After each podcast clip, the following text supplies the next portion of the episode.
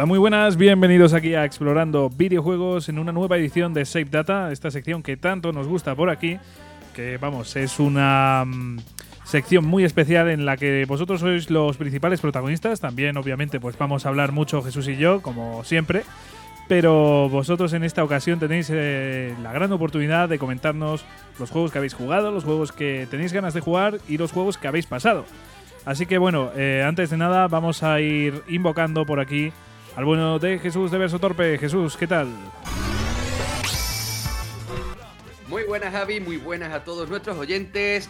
Como siempre digo que cuando comenzamos un nuevo Seistata esto es una maravilla y como tú bien has dicho, es la oportunidad perfecta para darle un poco de voz a todos aquellos que nos escuchan, así que muy contento como de costumbre y con ganas de más.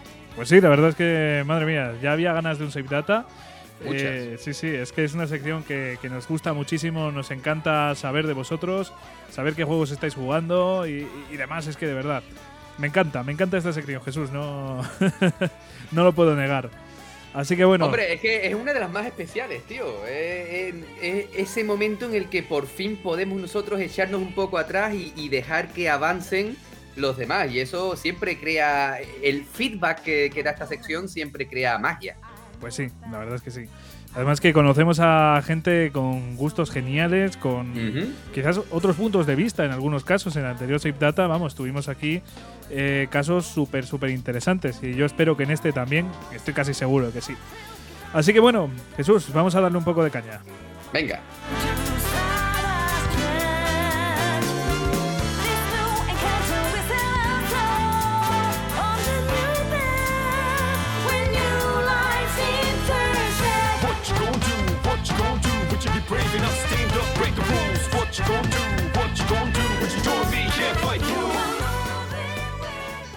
Bueno, como siempre, empezamos aquí con esta cancioncilla que tanto me gusta, que es de Persona Q2.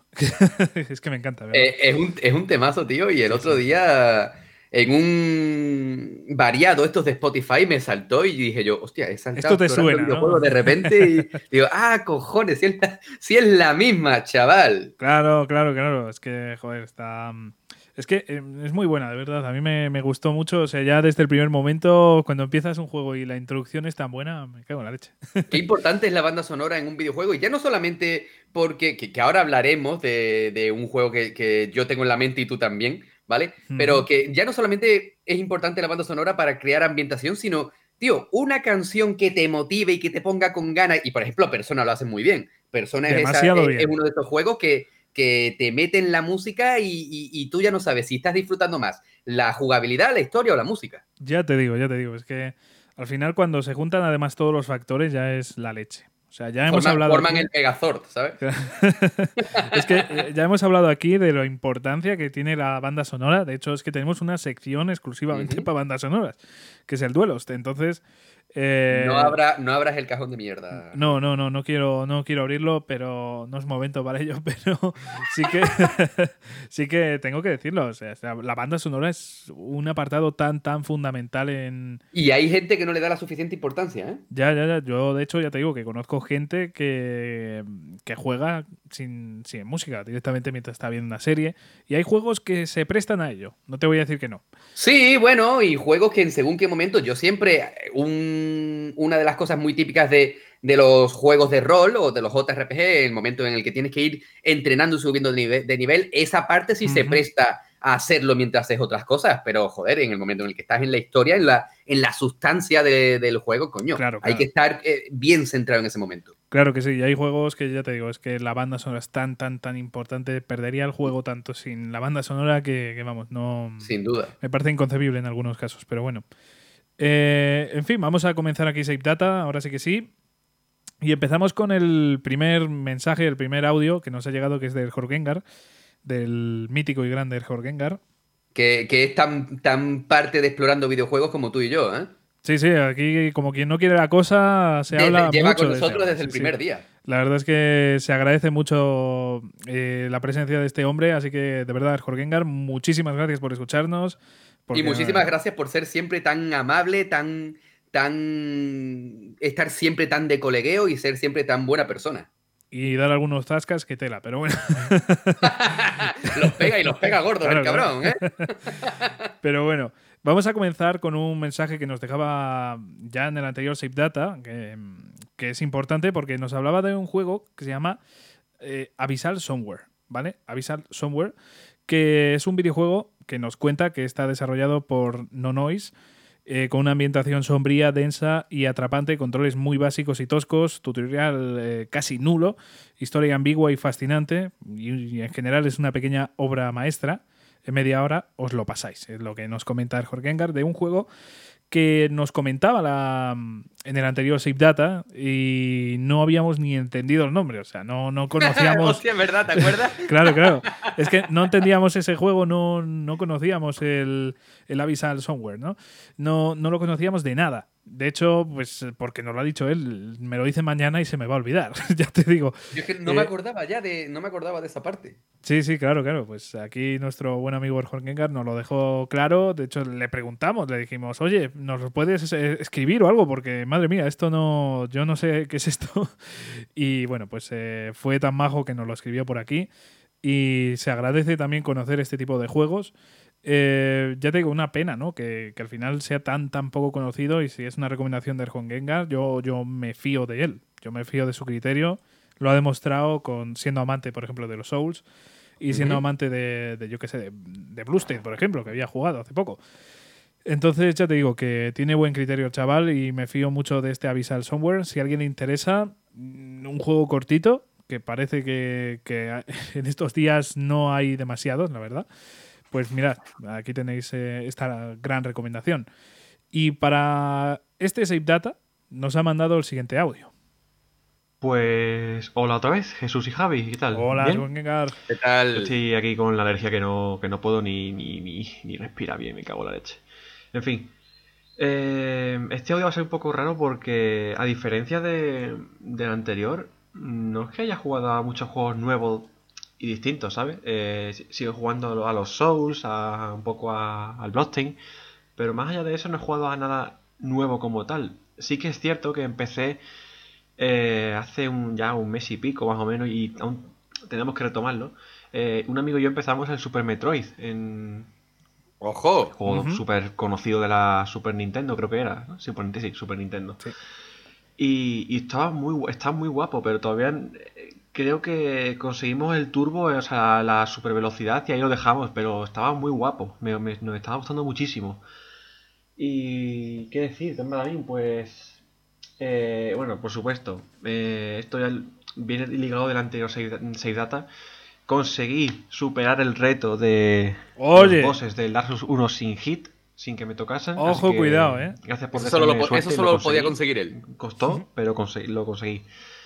Y como soy muy cabezota y esto de los no hit, pues se ve que me gusta metérmelos en vena, empecé el del 3 y me quedan, pues qué sé yo, 4 o 5 bosses de los que son de los DLCs y ya lo acabo. Lo he dejado en pausa porque me estaba poniendo nervioso ya y dije, mira, para, porque esto me está dejando exhausto bueno, creo que estamos asistiendo al último audio de Hurkengar porque le va a dar un infarto. porque después de esto va a reventar como una palomita. Ostras, madre mía. vamos a seguir, vamos a seguir. Lo que cansa de lo difícil que, llega a ser. Y el tamaño del 3 que es más difícil que el 1. Por lo menos para mí. Y ojo a esto, porque eh, esto ya es, mm, digamos que me estoy rejugando. Eh, me, apeteció, de hecho lo puse por Twitter y es Final Fantasy VIII, que es uno de mis Final Fantasy favoritos. Sí, sí, oye, oye, oye. Y qué decir, o sea, yo me lo pasé hace mucho tiempo, pero me lo he vuelto a pasar ahora y es que es. Es que es muy, muy buen videojuego de, JRPG, o sea, es que está súper, súper, súper, ultra infravalorado. Pues las mecánicas que, que, que invento, la, la forma de contar la historia, los Squall y Rinoa son la leche el tema de las invocaciones, que tengan vida, que no sean simplemente ataques súper poderosos que spameas todo el tiempo, ¿no? Sino que tienen su, su, variedad porque tienen vida, un tiempo de, carga del, ataque, eh, etcétera. Bueno, que voy a contar yo de, Final Fantasy VIII que no sepáis ya, ¿sabes? Pero la cosa está en que me gusta muchísimo más que antes y espero que los que estén escuchando esto eh, se anime a probarlo y no se deje llevar por las críticas, porque el 8 otra cosa no, pero hate tiene por un tubo. y, esto, y, esto, y esto no es por hacer spam, ojo, es porque se me ocurrió la idea. Tengo pensado hacer un vídeo sobre Final Fantasy VIII y la, la importancia que. Bueno, importancia. No importancia, sino reivindicarlo por lo bueno que es. Y yo creo que se lo merecería. Pero no, lo tengáis muy en cuenta porque a lo mejor no pasa, pero me gustaría mucho hacerlo. Y bueno, pues los videojuegos que quiero jugar que tengo así pendientes, bueno, de, empezar los mismos básicamente y que quiero jugar. Eh, el Bloodborne, el, por ejemplo, sobre todo. Y bueno, Persona 5 Royal, que lo puse por Twitter también hace poco y me, me flipa mucho la música, así que también lo tengo pendiente. A ver qué, tal, porque al, cabeza de Jesús le, le, encantó y a Javi también, así que ojo. Así que nada, pues eso es todo. No tengo mucho que comentar. Tengo alergia por un tubo, pero bueno, que no os preocupéis por mí, que estaré bien, sobreviviré. Un saludo. Bueno, si sobrevive a la alergia, después el Dark Souls lo remata. Así que. ya os digo que este es. Tío, eh, te digo, es que, es que te digo, es que este chaval es Jorgito, tío, de verdad, es que eres un puto crack. Porque para empezar ese reto que, que, él mismo se autoimpone de, de, de los Dark Souls, es, que el, es que el siguiente reto va a ser jugarlo con una mano atada, ¿me entiendes? Sí, sí, sí, yo, yo me lo creo, yo, ya lo estoy viendo. Es una locura, es que es una locura, pero este chaval es un grande. Y luego aparte, por supuesto, yo, de hecho, se lo, se lo comenté, si no recuerdo mal, por Twitter, que toda persona que juegue Final Fantasy VIII y lo disfrute, para mí es una persona de pro, ¿vale? Que, que, yo te voy a respetar si no te gusta, pero si te gusta Final Fantasy, me tienes que caer bien, sí o sí. Y a ti exactamente lo mismo, de Claro, claro, es que somos como familia. O sea, tú ves a alguien por la calle con una camiseta de Final Fantasy VIII y... Te acerque y le das un abrazo. Claro, claro. O sea, ya, no sé, ya hay mm, esa amistad que sale, ¿no? O sea, es que es así. y si no, por lo menos le echas una miradita y, le guiñas un ojo, ¿sabes? Que, te, entiendo, te entiendo, hermano, sí. y claro, y si encima a eso le sumas que se quiere poner, que, le gustaría ponerse con Persona 5, tío, pues apaga y vámonos. Pues sí, eh, ya a ver si se hace con, con la Play 4 o la Play 5 o alguna. Porque me cago en la leche. Tiene, tiene que jugar al Bloodborne, que sé que le va a encantar, sabiendo ese gusto que tiene por los, por los Souls. Es que le va a flipar, le va a flipar. Y después el Persona 5, pues más de lo mismo. Más de lo mismo. O sea, como un buen amante de JRPG, estoy seguro de que Gengar lo va a disfrutar, pero vamos. Eh, vamos a ir por partes. Primero, eh, repasando, pues eso, ese reto que se había impuesto y tal. O sea, ¿tienes algo más que añadir aparte de, de ese gran aplauso que se merece, ¿eh? porque me cago en la leche. Este tío, madre mía, haberlo conseguido, joder. Es una barbaridad, tío. Es una barbaridad porque... Y, sobre todo, viniendo de... O sea, yo, que soy un, un, manquito y que... yo lo que viene siendo la saga Souls, como que lo tengo... Eh, no te voy a decir que me dé cosita, pero que, tío, es que soy muy malo, tío. Si es que tengo empezado Bloodborne y es que me follan, me, revientan. Tío, es que yo no sé si es que no tengo paciencia o qué, pero es que, pero cuando yo veo gente que, que, no solamente se pasan los Souls, que no solamente los terminan disfrutándolos a tope, sino que además se ponen retos de pasárselos sin golpes o, o de formas súper raras, joder, que tienen toda mi admiración y Jorge Engar tiene toda mi admiración total, vaya. Pues sí, opino lo mismo. O sea, a mí los Souls sí que me encantan. O sea, sí que soy un gran amante de, los Souls. Y desde luego yo no me impongo estos retos. O sea, yo esto no, me atrevo a hacerlo, ni, ni, tampoco lo disfrutaría tanto, pero realmente de verdad, o sea, me parece fascinante que haya gente que, consiga estas cosas. Son, son cosas súper, súper curiosas, súper interesantes y que requieren una concentración y una habilidad impresionante. O sea, mis dieces es Jorge de verdad, mis dieces. Después también nos comentaba, bueno, que siga Bluestein, así que, bueno, sigue dándole porque es un maldito juegazo. Otro que la banda sonora también es increíble, por cierto. Después, después el Super Metroid. Eh, te animo a que continúes con él y te lo acabes pasando, porque estamos hablando quizás eh, uno de los mejores o el mejor Metroidvania. Sé que para muchos mm, lo es y, realmente como mínimo de la saga Metroid, yo creo que es uno. Bueno, yo me atrevo a decir que es el mejor. Yo me atrevo a decir que es el mejor. No sé si estaré equivocado, pero de verdad, mm, dale duro, dale caña, eh, queda con ese amigo y pasadlo juntos o lo que sea, pero de verdad, jugad ese maldito juegazo. Y bueno, lo del vídeo de Final Fantasy VIII y bueno, Final Fantasy VIII en general, o sea, me encanta que haya gente jugando eh, a este juego te pasará lo mismo, Jesús. O sea, ver capturas, a mí al menos me, da ganas de, reempezarlo otra vez, de volver a darle y echar, yo que sé, otras 30 sí, sí, Sí, sin duda, sin duda. Todo lo, que, todo lo que tenga que ver con Final Fantasy VIII es que tengo otra vez ganas de volverlo a jugar, vaya. Sí, sí, sí, es que es peligroso. Este también es una grandísima banda sonora. Eh, tampoco nos explayemos mucho. Ha, habido aquí un terreno muy peligroso y no queremos tampoco estar todo el podcast con esto, pero de verdad, Final Fantasy VIII, como dice Jorge Engar, es un juego que sí que tiene bastante hate. No me atrevo a decir que tenga mm, una mayor parte de hate, o sea, no, yo creo que la gente que realmente lo ha probado y realmente le ha dado la oportunidad, eh, lo suele disfrutar. Quizás haya personas que sí que no no lo hayan disfrutado tan, tan, tantísimo, ¿no? O sea, porque sé que es, hay personas que al final les parece pues un, un juego con una jugabilidad que, tampoco les llama tanto la atención. Quizás ese sea el mayor problema de Final Fantasy VIII para muchos. Pero en general yo creo que las personas que, les han, que han echado horas a este juego lo han disfrutado. Yo te digo, al final son cuestiones de gustos y sobre todo, pues como es una jugabilidad un poco más eh, de andar por los menús y tal no es tan dinámica, pues yo entiendo perfectamente que haya que haya personas que no, que no, le, no les guste. Pero bueno, de todas formas, yo creo que hay una gran comunidad de Final Fantasy VIII, mucho más grande de lo que parece a primera vista, y por suerte es así. Por suerte es así. Yo de verdad veo incluso youtubers grandes que, sigo que, que, el Final Fantasy VIII es de, de sus juegos favoritos. Entonces ya te digo que es un verdadero placer. Eh, que haya gente que a día de hoy siga hablando de Final Fantasy VIII, de verdad. Y el vídeo, pues lo esperamos. Eh, sinceramente, en tu canal de Jorgengar, pues em, de verdad que esperaríamos poder verlo. Yo de verdad que lo disfrutaría muchísimo. Porque cualquier cosa, como ya digo, de, relacionado con Final Fantasy VIII y más si es hablando bien del juego, pues lo voy a disfrutar muchísimo. Así que bueno, por ahí está el mensaje de Jorgengar. Vamos a ir ahora con, otro mítico de, aquí, de Explorando Videojuegos. Eh, mítico, mítico, tan mítico que la semana, bueno, hace dos semanas le tuvimos por aquí, que no es ni más ni menos que Fran. Hola, buenas a todos. Jesús, Javi, la audiencia, ¿qué tal estáis? Eh, espero que bien y vamos a ver cómo empiezo yo con esto. ¿Sabéis el meme este en el que sale Henry Cavill posando en ¿eh? una alfombra roja o algo así, haciendo sus cosas, y sale por detrás corriendo hacia él Jason Momoa para, pues yo que sé, meterle un susto, interrumpir lo que quiera que estuviera haciendo? Pues en este caso, Henry Cavill es la lista de juegos que yo tenía planeada para este mes y Jason Momoa es, es, es, la expansión del The Binding of Isaac.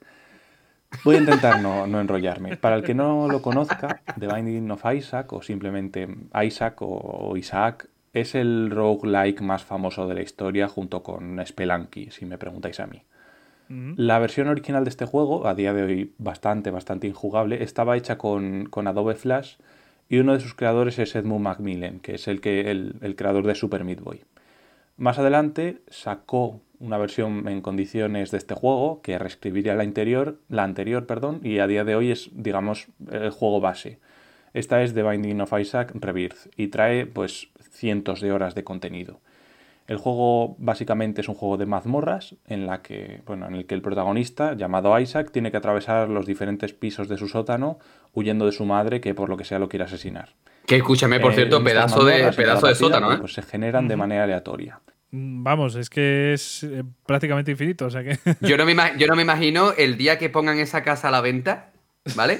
A ver cómo explicas tú a los futuros compradores que tengan tropecientas mil plantas de sótano. Sí, sí, nada, bueno, es. Yo qué sé. Pero lo malo es que no tiene garaje. Ya. ¿Para qué tantos sótanos si no hay garaje? Vamos a seguir con el audio. Y cada vez que completamos una run, empezamos de cero. De ahí que sea un, un roguelike. Parte de la gracia de este juego pues está en esa aleatoriedad que en palabras de alguien más sabio, pues The Binding of Isaac es como una caja de bombones, nunca sabes lo que te va a tocar. Además, en este caso hay un bueno, sobre todo si los bombones están envenenados, básicamente. Porque me cago básicamente, sí, sí, sí, componente de sinergias, en el sentido de que las armas y las mejoras que consigues muchas veces escalan y se combinan entre sí y pues acaban rompiéndote mm, una partida por la mitad. El juego es conocido también por su componente grotesco, escatológico y cristiano o, bueno, o blasfemo, según como queráis verlo, lo que resulta en una mezcla bastante divertida en mi opinión. La verdad es que el juego es bastante complicado, especialmente al principio, porque hay miles de variantes, miles de enemigos, miles de armas y nadie te explica una puta mierda. Así que lo normal es que aprendas por ensayo y error cómo, pues, cómo enfrentarte a tal enemigo y qué objetos son buenos, malos o cómo se combinan entre sí. La verdad es que es un juego que recomiendo porque por 15 euros que cuesta esta versión Rebirth, digamos, tenéis horas y horas de contenido y, esto lo digo porque, claro, el juego no se queda en esta versión, sino que tiene expansiones o DLCs. Cada una de estas amplía el juego muchísimo, añadiendo pues nuevos modos de juego, retos, enemigos, jefes, objetos, eh, logros, habilidades, etc. Y, hasta hace un mes teníamos dos expansiones, que eran Afterbirth y Afterbirth Plus, y en principio se suponía que... Y el siguiente es Afterbirth Plus Plus. Eh, resulta que al final... no, que ha salido una última llamada Repentance, que concluye un poco todo el juego y es la que ha sido mi Jason Momoa particular.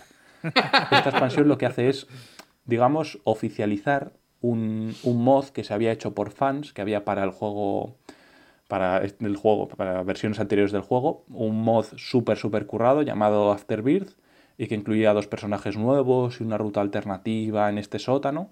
Y aparte de, añadirla, pues la pule un poco, concreta ciertas ideas que, se arrojaban en el mod, que todavía no estaban pues demasiado bien empaquetadas, digamos. Y además incluye una versión alter de cada personaje, lo que a efectos prácticos pues duplica los objetivos a lograr en el juego, añade un montón de nuevos objetos y logros y además, bastante importante en mi opinión, balancea un poco el juego, nerfeando algunos objetos o combinaciones que estaban rotos y mejorando algunos personajes o objetos que eran pues como un grano en el culo. Una expansión que puede alargar meses o incluso años el juego.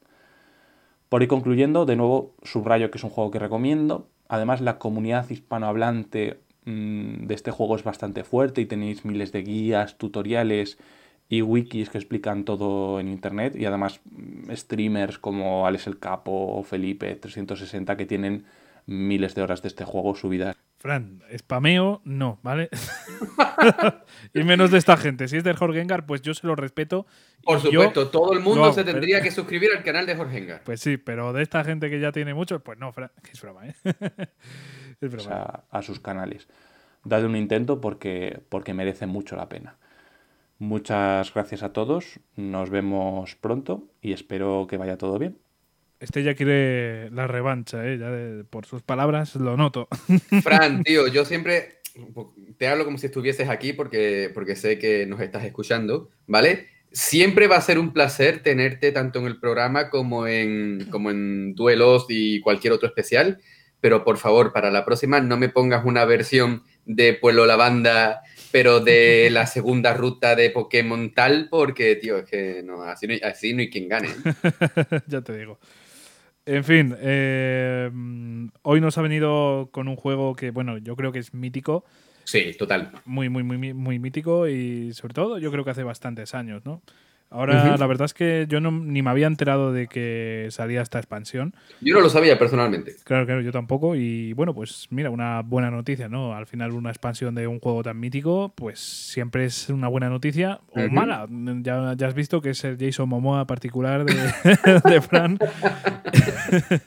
y, y le va a impedir pues jugar a otros grandísimos juegos. Además que este tipo de bueno, en general los roguelite y creo que Jesús puedes confirmármelo gracias a, cierto roguelite, ¿no? Sí, sí, sí, sí. Pero... Eso, iba a decirlo, pero como soy yo fácil de caer en spoiler del programa, digo, me voy a callar, voy a dejar que lo digas tú, que tú lleves la batuta, que si no, que si no me, me spoileo la mitad del programa. Ya, ya, hablaremos más detenidamente de él. Y yo también estoy jugando otro roguelite que también, bueno, este fue recomendación de, de Fran y me cago en la puta. O sea, son juegos que echas muchísimas horas, pero muchísimas. Eh, y, vamos, eh, yo no quiero jugar a este juego ahora mismo.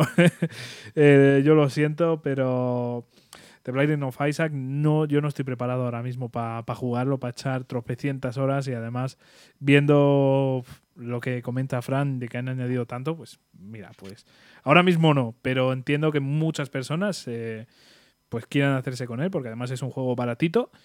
15 eh, euros no me parece para nada descabellado. Y que además está en, todas las plataformas, creo, ¿no? Yo, vamos, la verdad es que tampoco me he puesto a investigar. Yo sé que está en PC, que... Mm, está en PC, está en PlayStation 4, está en Switch, si no recuerdo mal, y juraría que para Xbox también está. Pues ya ves, ya ves, se puede hacer. O sea, no lo, no lo jugáis en un ebook de milagro. Ya, bueno, dale tiempo, hombre. no, pero bueno, la verdad es que está genial este tipo de juegos, de verdad. Los juegos de, este estilo, que además puedes jugar en tantas plataformas y, pueden ser tan, tan adictivos, es que no sé, me parece una pasada. Si tuviera que elegir una plataforma actualmente, yo siempre, ya lo sabes Jesús, y ya lo sabe mucha parte de la audiencia, yo siempre elegiría la Switch por, por comodidad de, poder elegir sobre todo y, y, jugar prácticamente siempre en portátil, ¿no? Pero bueno, la verdad es que jugar en el resto de plataformas también debe ser una pasada. Eh, la mítica, yo creo, vamos, que es PC, o sea, es donde yo creo que se ha jugado más. No sé si me estaré equivocando, pero al menos a mí, como me da, me da esa impresión, ¿no? Que, es un juego principalmente de PC, pero quizás sea simplemente pues mi opinión, ¿no? Que, que igual está un poco sesgada, no sé. Pero bueno, eh, realmente, Fran, muchísimas gracias por, por mandarnos este audio siempre, es una maravilla escucharlo, ¿eh? Pues sí, siempre es una maravilla, siempre aprendemos cosas. De verdad es que es un, placer tener a Fran por aquí. Además le otorga algunos programas. Pero siempre es bueno tenerlo de, colaborador, no de rival. Ya, Cuidado. Muy cierto, muy cierto, que es más peligroso de lo que parece. Pero bueno, eh, si te parece Jesús, eh, vamos a empezar a hablar tú y yo de nuestros juegos pasados, de esos juegos que hemos terminado. Okay. Eh, vamos a intentar ser breves y concisos porque todavía nos faltan bastantes audios, tenemos eh, todavía más texto que leer, así que tampoco que, quiero echarle demasiado tiempo, pero bueno, sí que vamos a hablar de esos juegos y en algún caso eh, han sido juegos que nos hemos pasado los dos, así que bueno, vamos a ir dos por uno en uno de los juegos. Eh, si te parece, empieza tú. Vale, pues en este voy a ser muy, muy rápido porque eh, juraría que no lo dije en el programa anterior, así que por si acaso, y, sabiendo que además tenemos un especial sobre él, pues me voy a pasar muy de puntillas. Hablamos de Persona 5 Royal. Juego de que, vamos, ¿qué puedo decir o qué puedes decir tú que ya nos haya dicho, ya sea en cualquier red social, ya sea en el especial que tenéis también aquí en el canal? Eh, es un juego impresionante, JRPG por turnos, mezclado con ese, esa especie de visual novel tan bien hecha y tan resultona, con, yo que sé, es un juego que roza el sobresaliente en todos sus apartados. Si queréis un buen JRPG con una buena historia, una de las mejores bandas sonoras de, que, vais a escuchar en la vida y un juego de 10 de 10, Persona 5, sin duda. Luego el siguiente que, que, jugué y que para mí fue toda una sorpresa porque sabía que me gustaría, pero no que me gustaría tanto, fue Outriders que, bueno, para quien no lo conozca, es un shooter en tercera persona que, salió hace, ¿cuánto, tío? Un mes más o menos, ¿no? Un mesecito y pico, que tenéis disponible desde el día 1 en Game Pass, que así es como yo lo jugué, de hecho. Y, y, es un juego que yo creo personalmente que bebe bastante de la estela de Destiny, pero en vez de ser en primera persona, se desarrolla dentro de un marco en tercera. Me recuerda mucho, aunque salvando las distancias, a Gears of War porque el sistema de combate es muy parecido, aunque este Outrider es se me antoja mucho más rápido, ¿vale? Mucho más dinámico. Pero bueno, al final los tiroteos mezclados con, con, el uso de estos poderes, pues se hace bastante, bastante bien. Es verdad que su lanzamiento estuvo bastante, bastante atropellado por culpa de los fallos que en, los servidores que lastraron bastante la experiencia del usuario, pero que bueno, yo no sé si es que tengo una potra que flipas o, es todo fruto de la casualidad, pero no me encontré ninguno de estos problemas. Yo siempre pude jugar sin problema, aunque sí es verdad que yo, por ejemplo, en Twitter leía a mucha gente diciendo que, tenían esos inconvenientes para iniciar sesión. Pero bueno, yo ya te digo que... Quizás pueda ser por la conexión, en plan que como igual tú tenías mucho más, no sé cuántos no sé, tienes ni nada, pero... No sé si, si dependerá de eso, pero la verdad es que no me dio ningún problema, pero sí es verdad que he leído que, era algo generalizado. De hecho, los mismos eh, responsables del desarrollo de, Outriders hablaban de, o sea, pedían disculpas por, por lo que estaba pasando. O sea, que yo doy por hecho que es algo generalizado, pero que por obra de la casualidad, yo creo. Nunca me encontré dichos problemas, pero oye, lo jugué bien. Yo creo que sé lo que ha pasado y por qué no has tenido ningún problema, y es porque te has podido, eh, has podido jugar bien a Cyberpunk. Dejémoslo ahí, ¿no? O sea, has podido jugar bien a Cyberpunk. Mira, justamente iba a decirte, justamente iba a decirte eso, terminando yo ya con Outriders jugadlo porque es muy divertido. No tiene una historia que sea mm, precisamente la mejor historia del mundo, pero sí tiene un gameplay muy frenético que a mí, de hecho, fue lo que me, lo que me enganchó, que de hecho yo te lo decía, Javi, que era lo que más me atrapaba de, este juego, la, jugabilidad. Y, ahora que, y ahora que menciona Cyberpunk, pues sí, terminé Cyberpunk hace poquito. Y sinceramente, yo, es que te vuelvo a decir, es que yo tengo una potra que flipas, porque los errores que yo me he encontrado, a ver, errores no, yo er, de errores no, no hablo de bugs, de dicha persona tiene la pistola a la derecha o el cigarro se la ha puesto en la frente. Yo ahí no voy. Digo de bueno, que, y tal. Que diciéndolo así es un poco bestia. cigarro en la frente, tío. A ese tipo de cosas yo no le presto realmente atención porque me hace más gracia que otra cosa. Pero es verdad que, que puede molestar y que yo entiendo a los que insisten en que eso les lastra un poquito eh, la experiencia porque estamos hablando de un juego que, que siempre ha, o desde el momento de su desarrollo avisaban que iba a ser un portento en todos sus apartados. Al final parece ser que fue un portento en cuanto a aparición de bugs, pero, pero es verdad que aunque sea un juego con una temática mm, bastante realista dentro de lo futurista que, de su concepción, pues la verdad es que yo no me fijo demasiado, pero eso, eh, eso es algo mío personal, que yo nunca me fijo en este tipo de bugs normalitos. Yo lo que me fijo son los crasheos y la verdad es que se cuentan con los dedos de una mano las veces que yo he jugado y se me ha crasheado. También es verdad que lo jugué en PlayStation 5, aunque sea la versión de PlayStation 4, y después de varios eh, parches. O sea, yo deduzco que si lo hubiese jugado antes de estos parches, mi, experiencia con Cyberpunk hubiese sido muchísimo peor. Pero bueno. A ver, por ejemplo, en mi caso personal, que yo lo jugué en Series X sin esos desde, parches. Desde lanzamiento, ¿verdad? de lanzamiento, eh, yo no tuve. O sea, lo que te pasaba a ti, ¿no? Así, algún fallo, pues eso, que eh, bugs de estos pequeñitos que de verdad que a mí al menos tampoco... Sí, el del cigarro en la frente. Yo siempre voy a decir, eh, el chaval fumando por la frente, tío. Yo no sé, yo no sé de qué te vas a morir, pero de fumar no. bueno, igual es que es un poco tonto, ¿no? Pero bueno. Pero es que, a ver, sí que tuve alguno, por ejemplo, me acuerdo que estaba como encima de un coche, de repente el coche salió súper rápido acelerado, se quedaron los tíos ahí y sin el... O sea, fuera del coche, ¿no? O sea, como sentados pero el coche había salido disparado y fue una escena surrealista, ¿no? O sea, Sí, bueno, es que Cyberpunk, es especialista en soltar escena y momentos disparatados. Pero también te digo, eh, si nos ponemos, eh, obviamos esos errores que no son, a mí al menos no me molestan y no pasaban tan, tan, tan a menudo, de lanzamiento yo lo disfruté muchísimo y vamos, yo no veo diferencia en, por ejemplo, Cyberpunk a nivel de bugs de, por ejemplo, lo que pasó en su día con Skyrim, ¿no? O lo que pasaba Skyrim o Assassin's Creed Unity. Claro. O es que... Mira, a mí incluso me, acuerdo perfectamente de su día cuando jugué por primera vez Horizon Zero Dawn. Eh, yo me acuerdo perfectamente pillar un bug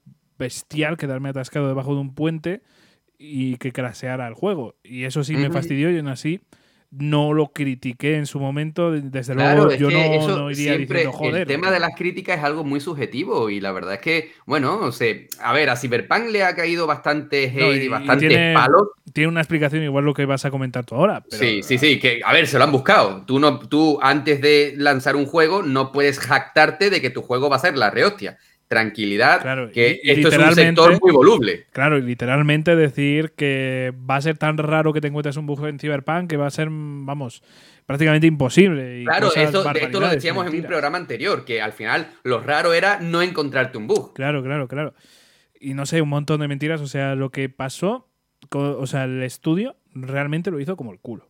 Como o sea, CD Projekt ha sido la peor actuación que he visto en la historia de los videojuegos desde que soy consciente de ello, ¿no? Y mira que estaban encumbrados, mira que estaban después de The Witcher, que tampoco está carente de bugs, ¿vale? Pero mira que después de The Witcher y sobre todo The Witcher 3 estaban en lo más alto en cuanto a desarrolladoras y por que quizás no fue culpa de ellos, sino que la misma empresa les obligó a sacar el juego así o yo qué sé qué. ¿no? yo no sé. De todas nunca lo sabremos. La cabeza visible no puede hacer esas cosas. claro, claro. Nunca sabremos lo que pasó, pero bueno, al margen de esto, que estos son temas que, ni nos van ni nos vienen, yo dejando a un lado los crasheos, que nuevamente te digo que la verdad es que tuve la, dio la casualidad que se pueden contar los crasheos con los dedos de una mano. Yo disfruté muchísimo la historia, me encanta la jugabilidad de Cyberpunk, la historia me flipa, la conducción, los tiroteos, los personajes, el modo foto, mucho cuidado, la calidad gráfica, que me parece que, que, rosa también el sobresaliente. Me parece un juego muy, muy bueno, muy disfrutable y el día que saquen eh, la versión de PlayStation 5, la disfrutaré también. Quizás no me lo pase entero, pero o sí desde otro punto de vista y, me gustó muchísimo. Bueno, desde aquí ya voy a ser muy rápido, como me estoy, me estoy extendiendo, me quedan solamente dos juegos de los que he terminado desde el último 6 data. Uno de ellos es Marvel Avengers, que nuevamente... Por, decir una cosa de Cyberpunk muy breve también, o sea, aquí ya sabéis perfectamente, o sea, aunque digamos este tipo de críticas, lo importante realmente para nosotros y lo que queremos transmitiros es que realmente son juegos muy disfrutables y que al margen de todo esto, lo que es el juego como usuarios que somos y como jugadores que realmente disfrutamos muchísimo de esto, creo que Cyberpunk es un juego que sí que os recomendaríamos personalmente. Sí, sí, sí. Sobre todo nueva de, generación. De hecho, yo lo decía en Twitter. Recomiendo al 100% Cyberpunk. Yo no sé si, mm, eh, por ejemplo, en PlayStation 4 o Xbox One este juego da problemas. Yo lo jugué en PlayStation 5. Me ha dado errores muy escasos, ¿vale? Mm, yo lo voy a recomendar muchísimo muchísimo porque me parece un auténtico juegazo. Lo, importante aquí, lo que siempre decimos desde Explorando Videojuegos, es que jugamos para divertirnos, para disfrutar y para pasar un buen rato, no para ir a criticar el juego, ¿vale? Hay otras muchas cosas que se pueden criticar y aquí no estamos para criticar videojuegos. Así que nuevamente... Hay que criticar algo se critica, pero desde luego no, no zajarnos y decir eh, básicamente pues esas cualidades positivas que... Claro, claro, es que esa es la cosa. Por supuesto que, tiene cosas malas, pero como tú bien has dicho antes, Skyrim, después de tantísimos años, sigue teniendo cosas malas, ¿vale? Y aún así, Skyrim está encumbrado y ojo, merecidísimo porque me parece un auténtico juegazo, cuidado. Pero Cyberpunk tiene también muchísimas cosas buenas, muchísimas. Así que hay que encontrar ese término medio y oye, quizás si ahora mismo no es el momento, pues vamos a esperarnos dentro de unos mesecitos, que seguro que eh, CD Projekt acabará sacando el parche idóneo para que el juego sea totalmente disfrutable. Así que, bueno, desde aquí, pues ya te digo, Javi, eh, yo creo que, podemos eh, recomendar este juego. Yo creo que sí. Yo lo recomendaría. Y yo también. Bueno, y desde aquí pasamos a Marvel Avengers, que también ha sido un juego que no ha estado carente de, polémica, porque, bueno, pues todo lo que se ha dicho, de que el juego no, no era bueno, el juego era, era no sé qué, era no sé cuánto. Bueno, yo no lo jugué de lanzamiento, lo he jugado ahora, hace apenas un mes, pero también lo hemos dicho tanto tú como yo en Twitter, me parece que es un auténtico juegazo. Sí, sí, sí, o sea, eh, vamos a unirnos aquí, porque yo también me pasé ese Marvel Avengers. Exacto. Entonces aquí lo vamos a comentar los dos, vamos a hablar un poquito más y eso.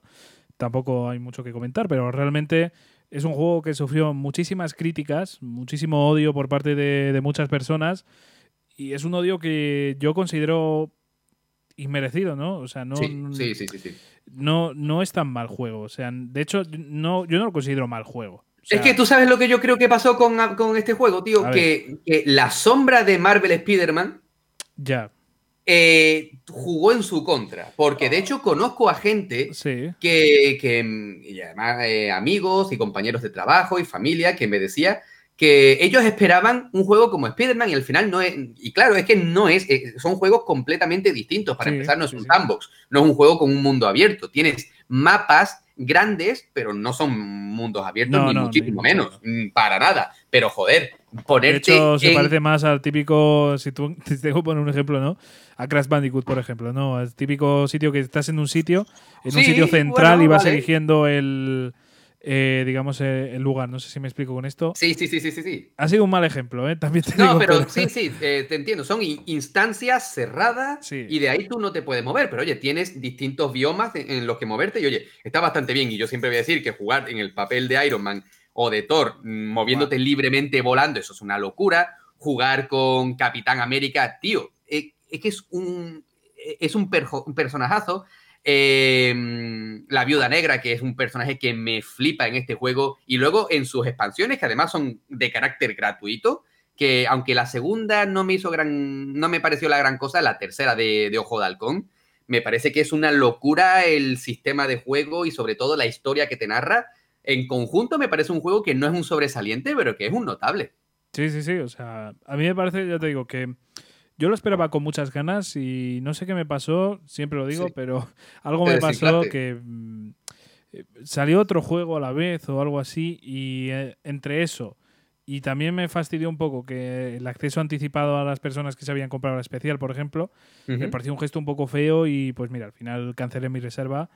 Perdí 3 euros en game y a tomar por Yo la cancelé después de probar la beta, flipa. Sí, sí, yo ni lo había probado. Yo probé la beta, no me hizo gracia y cancelé la reserva y, la verdad es que, bueno, pues oye, a lo mejor no hubiese disfrutado el juego de la misma forma al jugarlo desde el principio.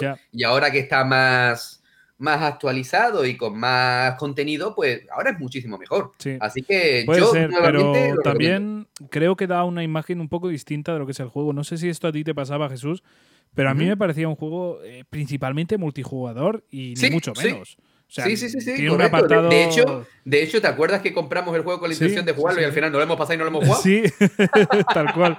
De hecho, yo también lo reconozco por aquí. No me he hecho ni cuenta de Square Enix para, para jugarlo ni nada. O sea, yo no podría jugarlo online ahora mismo. Yo es eh, que ya te digo que lo, lo, he jugado de principio a fin en lo que es su historia principal y es que la he disfrutado muchísimo. Es cierto, cuidado, es cierto que al el principio quizá tiene un toque muy aventurero, muy, me, ha recordado mucho a Uncharted, por ejemplo, y luego se va desinflando ese género y ya entra más en el beaten up, en el, no te voy a decir hack and slash, pero casi casi, pero me parece un juego muy, muy notable, tío. Un juego que, es muy disfrutable, muy divertido y sobre todo la las conversaciones entre los distintos Vengadores, sobre todo siempre y cuando esté Iron Man de por medio, me parecen una auténtica genialidad. Sí, y una cosa también digo, o sea, cualquier amante de, Marvel, de verdad, yo se lo recomiendo mucho, de, de los Avengers, yo lo recomiendo totalmente. Tiene muy buena historia sobre todo, pues eso, si disfrutas de, de otras cosas de superhéroes, y sabes un poquito cómo va ese rollo, eh, de verdad, es que me parece muy disfrutable y yo de verdad me llevé una gran sorpresa. Me parece también, por ejemplo, que tiene un villano muy bueno.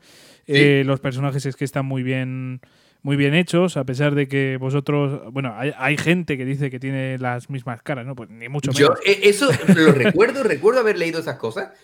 Yo no, he visto, yo no, he visto, la misma cara en ninguno. Yo tampoco, yo tampoco, la verdad. Es como si me dices que, que yo qué sé. Es que no se me ocurre un ejemplo peor. No sé, creo que es un juego que ha sufrido mucha crítica innecesaria y desde aquí os animamos mucho a que echéis un vistazo más en serio y sobre todo si queréis disfrutar de, los Avengers, volver a, a, ese universo y en este caso pues jugándolo, yo lo recomiendo, de verdad. Yo lo recomiendo. y yo, yo también. No dudéis, no dudéis. Y además que ahora se puede encontrar bastante bien de precio. Claro, sí, sí, sí, está muy bien de precio. Y además, lo más importante para mí, la gran sorpresa y el concepto que, que se me rompió por completo es el tema de que tenga una historia para un solo jugador buenísima. O sea, bueno. Exactamente, Puede tener sus antibajos, eh, puede que no guste a todo el mundo. Bueno, pero ¿qué juego no tiene altibajos? Es que es muy difícil encontrarte un juego que no tenga altibajos. Pero bueno, que, que desde aquí nuevamente eh, es que estamos todo el día recomendando juegos, pero es que es así. Es que este juego de Vengadores es muy, muy bueno y muy interesante. Y sinceramente, si esta historia, la trama de este juego fuese de una película de Marvel, yo me la creería. Sí, sí, sí. Tal cual, tal cual de hecho, hay historias mucho peores, ¿eh? ya te digo. No, no, joder, y tanto. Y bueno, y ya termino yo mi parte de juegos completados con el fantástico Yakuza Kiwami 2, ¿vale? La segunda parte del primer Yakuza. Joder, con este juego, joder. Madre mía, este juego sí que a mí personalmente no me ha dado la impresión de que tuviese altibajos, ¿vale? Mantiene el nivel eh, por las alturas durante todo el juego. Y me parece que es una auténtica locura. Kiryu es un, siempre diré que es un fantástico protagonista para un videojuego. Tiene un sistema de combate que me encanta. Tiene una cantidad de cosas que hacer geniales, secundarias que están al mismo nivel en algunos casos que la historia principal. Y por supuesto el salón Sega para los recreativos de Sega donde, donde poder jugar. ¿Qué poco te gustan? Qué poco te gustan.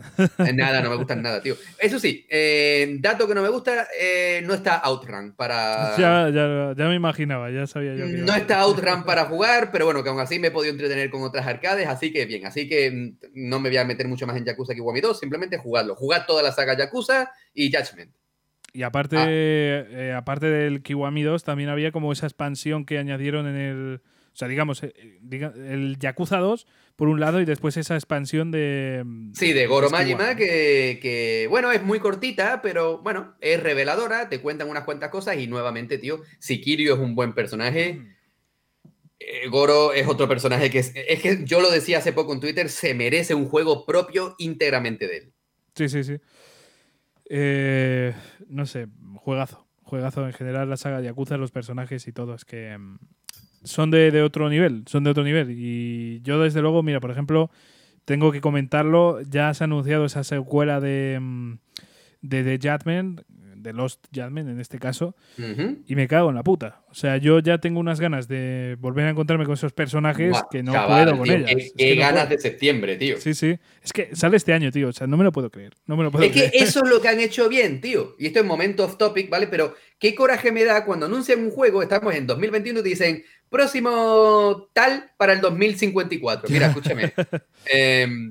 2054, em, ¿vale? Y, ya sin coña, ¿vale? Para el 2022. Joder, que queda un año y medio todavía para que salga ese juego. Dime, dime que va a salir a 5 o 6 meses de, los, de su lanzamiento y perfecto, que es lo que han hecho, lo que ha hecho Sega con, este nuevo Judgment. Joder, estamos en, mayo, pues te digo que en, unos cuantos mesecitos ahí tienes tu nuevo juego. Que sí, que sí, que sí. Eso... Y listo. Yo opino igual que tú, yo creo que es algo que debería hacerse así. Eh, además que, bueno, pues ya eh, si lo tienes hasta ese nivel de poder anunciar la, fecha, es que realmente el proceso ya está prácticamente terminado y lo cual conlleva menos, em, se me ha olvidado ahora la palabra, pero digamos, ese, abuso laboral que, que se suele... Crunch el crunch, evitamos esa situación de crunch y claro, pues joder, al final es todo ventajas. La gente más ilusionada, con más ganas de, un juego que va a salir ese mismo año, los trabajadores más contentos y, sin esa situación de estrés que seguro que la tienen, pero muchísimo menos. Y evitas problemas como Cyberpunk. Es que de verdad. Exactamente. Exactamente, que además hay gente, y lo entiendo y, y me parece bien, que ante la idea de que un juego ha salido fruto del crunch, no lo compren. Ya, ya, ya, ya, ya te, quitas ese problema y sigues ganando cuota de mercado. Claro, es que evitas muchas cosas. Evitas muchas cosas y además es muy beneficioso. O sea que, ¡buah! Eh, pedazo de noticia. Además que salió, es que hace nada, tío. El maldito Yakuza 7. Y es que yo no me esperaba esta noticia. O sea, yo digo, bueno, esto va para 2023. Joder, tío. O sea, que salga en septiembre. O sea, me parece... Me encanta cómo, cómo está ganando importancia todos los productos derivados de la saga Yakuza. Me encanta. porque Hace, hace unos años eh, era, éramos unos cuantos los que lo jugábamos y ahora, bueno, y, y, bueno, y, me meto yo entre los que lo jugábamos, o como el que se ha pasado todos los Yakuza, y solo me, he pasado el 0, el 1 y el 2, ¿vale? Pero bueno, lo tenía, lo tenía en mente y sabía que me iba a gustar, pero no, no le dedicaba el tiempo que, que, necesitaba, pero aún así sabía que eran grandes juegos, ¿vale? Pero ahora que, que está en boca de todo el mundo, ya, eh, Yakuza, Judgment, es que me parece una auténtica maravilla y es una auténtica alegría que estos juegos estén, estén haciéndose un hueco en el mercado y que no todos sean las mismas sagas de siempre. Así que, joder, es una alegría y yo espero, y yo creo que sí, porque debido a toda esta fama, yo creo que nos vamos a encontrar con nuevos Yakuza y después de este nuevo Judgment, quizás dentro de 3, 4 años tengamos otro más. Pues viendo el ritmo que tienen estos, me lo creo, la verdad. Pero bueno, vamos a ir con mis juegos jugados, eh, bueno, pasados. Voy a ser muy rápido. O sea, ¿te acuerdas en, en 10 o sea, juegos para arruinar tu matrimonio que dije concretamente uno de cocina? Pues sí. el Overcooked 2, pues me lo he terminado ya al fin. Eh, Hostia, tío, ¿estás bien? sí, sí. Eh, ¿Necesitas hablar o...? No, no, no hemos roto mi novia y yo, seguimos juntos y más. Bueno, que, que, tú sepas. Bueno, es verdad que llevo casualmente un mes sin verla, pero yo creo que ni oírla, ni llamar, no sé, de hecho me ha bloqueado, pero no, yo creo que estamos bien. No, pero seguro que es un cabreíto normal. no, fuera de coñas, es un juegazo, lo recomiendo a todo el mundo que quiera jugar con alguien. Eh, ya sea para arruinar su matrimonio, para fortalecerlo o simplemente pues para echar unas risas, de verdad, buenísimo. Eh, también he terminado la historia principal de Monster Hunter Rise, eh, un juego arrón, o sea, de verdad, un pedazo de juego, que una saga que a mí personalmente me encanta, me encanta. Y concretamente, pues este Rise yo creo que lo ha hecho de puta madre. yo me atrevo a decir que es uno de los mejores. Sé que para muchos es el mejor, o sea, estoy seguro. Entonces, yo creo que es muy recomendable para, para jugar. O sea, ya os advierto que es un juego mm, largo, que vais a jugar muchísimo. Pero eso también es una cosa muy buena, ¿no? Porque va sacando expansiones y va sacando contenido gratuito cada poco. No, no expansiones, sino pues DLCs gratuitos de de repente pues tienes nuevos monstruos, por ejemplo, nuevas misiones. Y eso está muy bien, de verdad. Si algún día traen expansiones, pues me lo vuelo, como pasó con el con el con el World, por ejemplo, que sacó eh, una expansión, pues también pues me, lo esperaría y sería razonable, ¿no? Sería comprensible y realmente pues es algo bueno.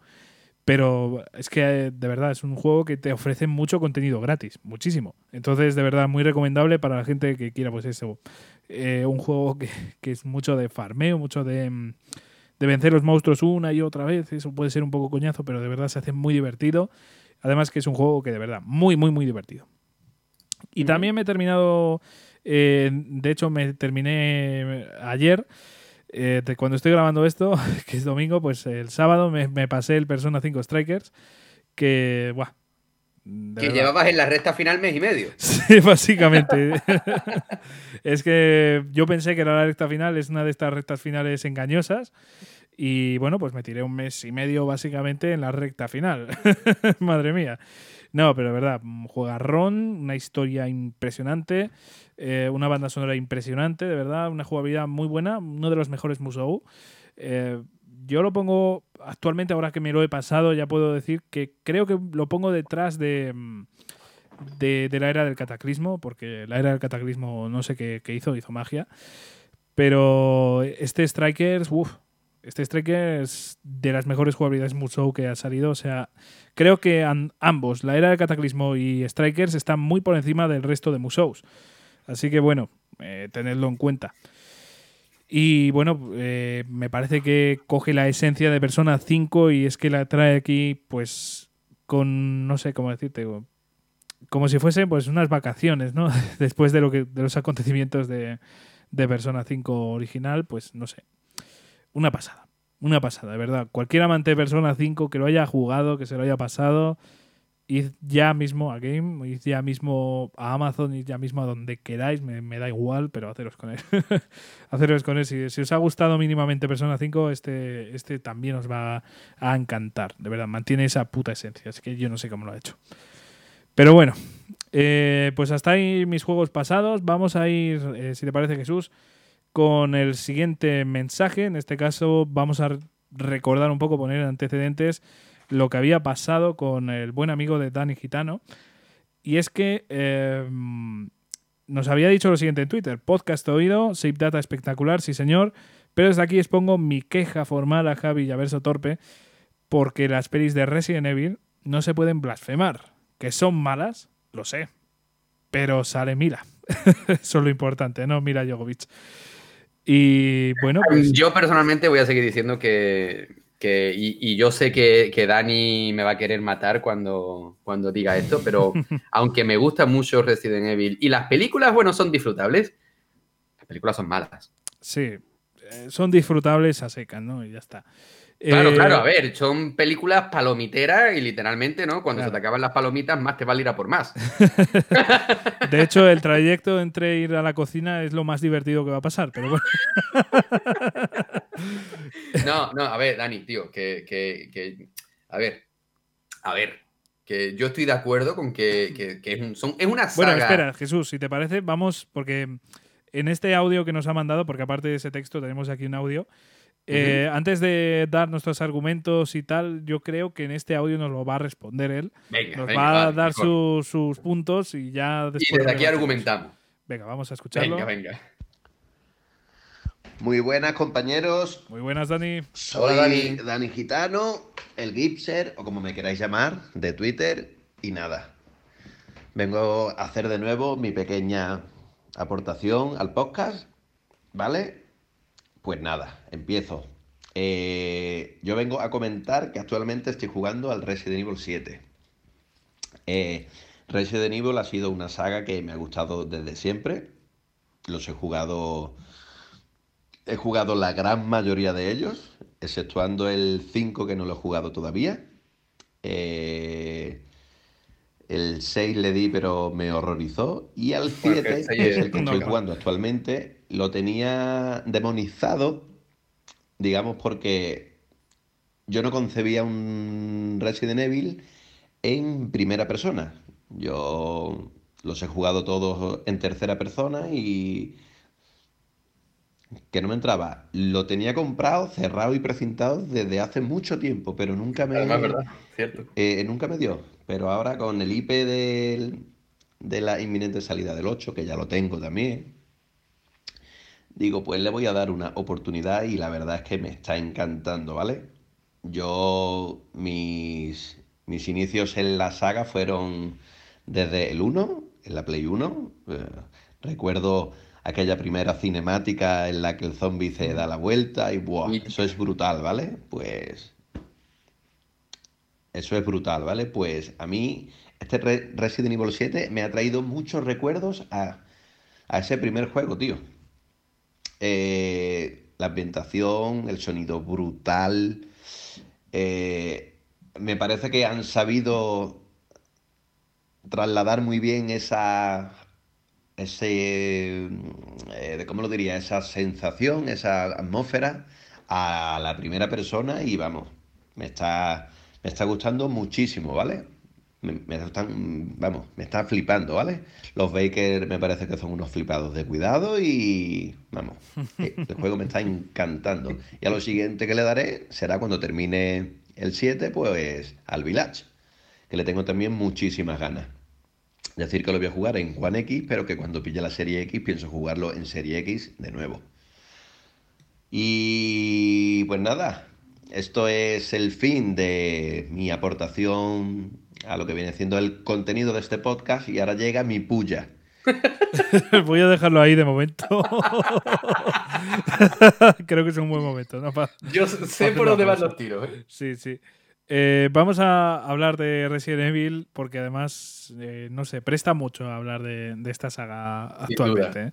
Sin duda. en primer lugar, bueno, que esté jugando al 7 me parece una gran idea, me parece de hecho, pues... Y además una gran idea que lo haya jugado justamente ahora para encadenarlo con el 8. O sea, me parece un movimiento muy inteligente por parte de Dani porque es cuando más lo va a disfrutar, porque son... hay un lapso de tiempo muy corto, aunque esto no es spoiler ni nada, ¿vale? Eh, está claro, ¿vale? hay un lapso de tiempo muy corto entre el 7 y el 8. Por lo tanto, me parece algo genial que lo pueda jugar con la historia más, más, fresquita, porque eh, yo, por ejemplo, que lo jugué cuando salió en su día, pues ya tenía algunas cosas que había olvidado. Por lo tanto, me parece un movimiento muy acertado. Pues sí, yo opino exactamente igual. Y bueno, pues un jugarrón, cambio de género, por así decirlo. Eh, sigue manteniendo el horror de esos primeros, de esos clásicos, ¿no? Eh, quita esa esencia que se empezó a traer en el 4, 5 y 6 y vuelve a esos orígenes de, terror, de, intentar dar un poco de miedo, ¿no? Y yo creo que en este lo consigue, de hecho, eh, obviando el 8, vamos a centrarnos en hasta hace poquito, eh, yo me atrevería a decir que era uno de los mejores juegos de, terror de, vamos, del género, ¿no? Ahora con la serie del 8, pues sin haberlo pasado, ya puedo decir que, bueno, estoy eh, dudando de, de que sea buen juego, ¿no? En comparación al 7 y es mucho decir. Es broma, ¿eh? el 7 es un jugador. El 7 es un juegazo enorme. Pero quiero decir que, madre mía, el 8 ha traído cosas que tela. Pero bueno, eh, centrándonos en eso, en el 7, yo creo que Dani lo vas a disfrutar muchísimo. A pesar de que sea en primera persona y no en tercera, de verdad lo vas a, lo vas a disfrutar mucho. Es que mantiene la misma esencia. Realmente, aunque sea en primera persona, consigue transmitirte, igual que justamente lo que Dani estaba diciendo hace un rato, ¿no? Que, que te recuerda ese primer Resident Evil en el que salía la cabeza rodando de, del que se estaba comiendo ese primer zombie, ¿no? Que yo creo que todos los que lo jugamos lo tenemos grabado a fuego en, la, en nuestra memoria. Y yo considero que lo hace muy bien y que rescata esa esencia que por desgracia ya se venía perdiendo a partir del 4, ¿no? Que aunque fue buen juego, pues quieras o no, 4, 5 y sobre todo 6, que, ojo, a mí me gusta mucho el 6, pero es cierto que hay que tomarlo mucho con pinzas porque si en vez de llamarse Resident Evil 6 se llama Gear Software 6, me lo, me, lo, me lo creo también porque al fin y al cabo no deja de ser eso, ¿no? Un juego palomitero de disparar, disparar, pero que, oye, tiene sus puntos fuertes y sobre todo de todas sus campañas, la campaña de Leon, desde mi punto de vista, es la que más fiel es a la saga, porque, bueno, al menos quieras o no, son zombies, aunque lo entrecomillemos, ¿vale? Pero que, volviendo a la séptima entrega, yo considero que lo hace muy bien, que retoma esa sensación claustrofóbica y que te crea una falsa sensación de seguridad, porque siempre, yo siempre he dicho que un juego de terror en el que vayas bien armado no es tan de terror, ¿vale? Y claro, tú tienes distintas armas y tienes bastante munición, pero es que claro, ¿de qué te sirve tener mucha munición cuando los enemigos son eh, esponjas de balas, ¿vale? Eso es lo, que entra por lo que sale, ¿vale? así que te, crea esa falsa sensación. No pasa nada, llevo una escopeta con 15 cartuchos. Los 15 cartuchos se te van en el primer monstruo que se sí, sí, eh, Esa es una de, las claves de, digamos, de, de, los nuevos, ¿no? Del 7 y del 8. Eh, realmente la munición, a pesar de quizás tener más, la verdad es que se nota que, bueno, ahí los enemigos siguen siendo duros, duros, duros. No Muy duros. Es que los típicos juegos de zombies te aparecen zombies, incluso el propio Resident Evil 2 y 3 Remake, ¿no? Que al final te aparecía el zombie de tres disparos en la cabeza bien dados, ya está. Pero aquí no, ostras, aquí te pillas uno y, yo no sé ni cómo se matan, tío. O sea, a no ser que tengas una escopeta. Claro, eh, claro, pero que, pero que lo hace muy bien y sobre todo te presenta a esa familia, ¿no? Ah, bueno, y claro que hay que tener en cuenta que, que, incluso ni las balas pueden hacer daño en algún enemigo, ¿no? Que eso es algo eh, Exacto, ahí quería ir yo. Y los Baker me parecen unos personajes muy buenos. Ya, ya estaba bien de tanto Nemesis o tanto Tyrant tal, Tyrant cual joder, aquí te están presentando una familia que, le ha pasado lo que les ha pasado, ¿vale? Que, no vamos a entrar en spoiler. Y, oye, lo hacen bien, te generan ese miedo, pero antes del miedo te generan la claustrofobia y la desconfianza. Y eso muy poquitos juegos lo consiguen, y sobre todo poquitos juegos que vengan de una saga tan larga y tan prolífica como es Resident Evil. Resident Evil Así que me parece, mm, y siempre lo diré, que Resident Evil 7 bebe de las mecánicas originales de, de la saga, pero las hace evolucionar y las hace evolucionar de la mejor forma. Hemos visto cuántos juegos antiguos han ido avanzando a lo largo de la historia, creando nuevas entregas y poco a poco han ido perdiendo su esencia, que es lo que le estaba pasando a Resident Evil, con por ejemplo el 6, ¿no? Pero luego echaron la mirada atrás y ya salió Revelation, Revelation 2 y luego por suerte salió también Resident Evil 7 y ahora el 8. Así que me parece un movimiento muy, muy acertado por parte de Capcom. Opino exactamente igual que tú, no puedo añadir más, así que eh, pues si te parece vamos ya por su puya, a ver qué... La puya va para ti, bro. Mi puya que va para Javi. Toma. ¿vale?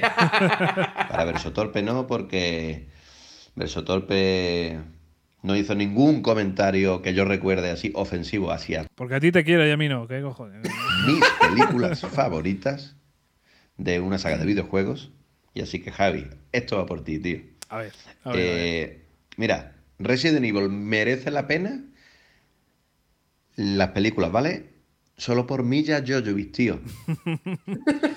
Esa tía es la reencarnación de. del. Ay, ¿cómo te diría? Del espíritu de Resident Evil, tío. Esa tía es la puta ama, tío. Y viendo otras adaptaciones que han hecho de películas de videojuegos, tío. Resident Evil para mí son de las mejorcitas, sí. Que algunas son unas mierdas, lo sé, lo reconozco. Pero viendo, tío, yo qué sé. Te podría poner mil ejemplos. Prince of Persia, eh, la película de Silent Hill, la película de Doom, que creo que lo comentasteis, mm, es pasable, ¿vale? Esa uh, es pasable, pero después, Alone in the Dark, eh, Super Mario, Nefasta, no sé, tío, no sé. la de Street Fighter. para mí es el padrino. Hablando de pelis de videojuegos. Y bueno, pues nada. Hasta ahí llegó mi pequeña aportación. Y nada, un saludito para vosotros dos, que sois dos cracks. Y para todos los oyentes. Bueno, Dani, en primer lugar, nunca es una pequeña aportación, siempre es muy grande. Siempre es una gran aportación, siempre es bueno escuchar a Dani. Además, es un tío que sabe de lo que habla, es un tío que siempre tiene una sonrisa y siempre es simpático, que eso es al final lo que importa verdaderamente a la hora de, de entablar amistad, a la hora de hablar con alguien que sea respetuoso, que aunque te dé sus puntos de vista, siempre se haga desde el respeto y siempre sabiendo y argumentando. Eso es algo que no siempre se escucha, no siempre se ve. Y Dani cumple estos objetivos al pie de la letra, así que de aquí un abrazo enorme, Dani. Un fuerte abrazo. Y a ver, vamos a responder aquí a... vamos a meternos en las películas, vamos a meternos en las películas. Yo, déjame, déjame empezar a mí primero, tío. Eh, a ver, lo que he dicho antes. La saga cinematográfica de Resident Evil es entretenida. Yo lo voy a decir siempre, las he visto tropecientas mil veces, ¿vale? Tropecientas mil, sobre todo las tres primeras, yo no sé cuántas veces las he visto, ¿vale? Y es más, la segunda, la de Nemesis, la he visto mil millones de veces. Son disfrutables, por supuesto, pero lo podrían haber hecho de otra forma. No te voy a decir que sean malas, porque no te voy a decir que sean malas, pero mm, podrían haber sido mejores. Desde aquí todo mi respeto a todo, y, por supuesto a Dani también, todo mi respeto a todas las personas que les guste, porque la, saga tiene puntos importantes para que te gusten, ya sea por Mila Jovovich, ya sea por la trama, por em, los efectos especiales, por una cosa, por otra. Oye, y aparte, siempre es bueno ver a los personajes eh, caracterizados con, con, estos actores, salvo, salvo Chris Redfield, que yo lo siento, pero a, mí ese, eh. a mí ese Chris no me gusta. Le faltaba un poco de, de fuerza. sí, de brazaco. Además, era el actor de Prison Break, si no recuerdo mal, ¿no? Eh, no caigo ahora, la verdad. Pero. Bueno, hace, hace, mil años que no veo. No hace falta que caigas, pero yo juraría que Chris Redfield era lo hacía el que hacía de, de, O sea, el protagonista de Prison Break. Y claro, a mí. Yo qué sé, tío, no, no, me, no me metió en el papel. O sea, yo estaba viendo una película de zombies. O sea, cuidado, esta es la esencia a la que yo quería llegar. La saga cinematográfica de Resident Evil es una buena saga de zombies, pero a mí no me transmite la esencia de Resident Evil. Ahí es donde yo quería llegar. Yo. Tú vas a decir que es mal punto. No, desde mi vago recuerdo, porque de verdad que hace. Quitando las primeras, que sí que las volví a intentar volver a ver, ¿no? O sea, porque no me acuerdo ya ni. Sé que las últimas no las vi. O la última. Sé que me quedé ahí cuando sale Wesker, pues creo que me quedé ahí en esa. Eh, tengo cosas buenas que decir, o sea, realmente hay cosas que sí que me gustaron mucho. Menos mal, Javi, porque te estabas volviendo tú muy hater últimamente. ¿eh? No, no, la primera película, por ejemplo, sí que me creo que es mi favorita, yo creo. Eh, creo que tiene cosas muy buenas, pero es que de ahí deriva una cosa más rara y deja de coger esa esencia de Resident Evil y empieza a crear la suya propia que no le llegan ni a la altura de, de los zapatos desde mi punto de vista. no, no sé qué más comentar. O sea, realmente creo que tiene cosas que no me acaban de convencer, cosas que son como demasiado extrañas, eh, cosas que se saca de la manga que no tienen ningún tipo de relación con Resident Evil. Eh, y creo que esos son los grandes fallos, aparte de que en la dirección, sí que en la dirección de la película hay cosas bastante malas. O sea, mm, guiones bastante reguleros. Eh, personajes que desde luego no hacen justicia a los originales y, no sé, creo que hay cosas que se podrían haber hecho mejor y, por ejemplo, intentar transmitir más terror, que yo creo que es algo que le falta muchísimo. O sea, casi son eh, como el 4, 5 y 6 de Resident Evil, ¿no? O sea, son más de acción, son más de, de, pasarlo ahí con palomitas, ¿no? No de sufrir viendo la película. Por ejemplo, el caso de Siren Hill, que decía él que lo ponía como algo negativo, realmente a mí me parece lo contrario. O sea, a mí me parece que la película de Silent Hill intenta mantener tanto la, esencia que la caga precisamente por eso, porque igual tiene demasiada esencia y no logra transmitir las mismas sensaciones al no ser un videojuego.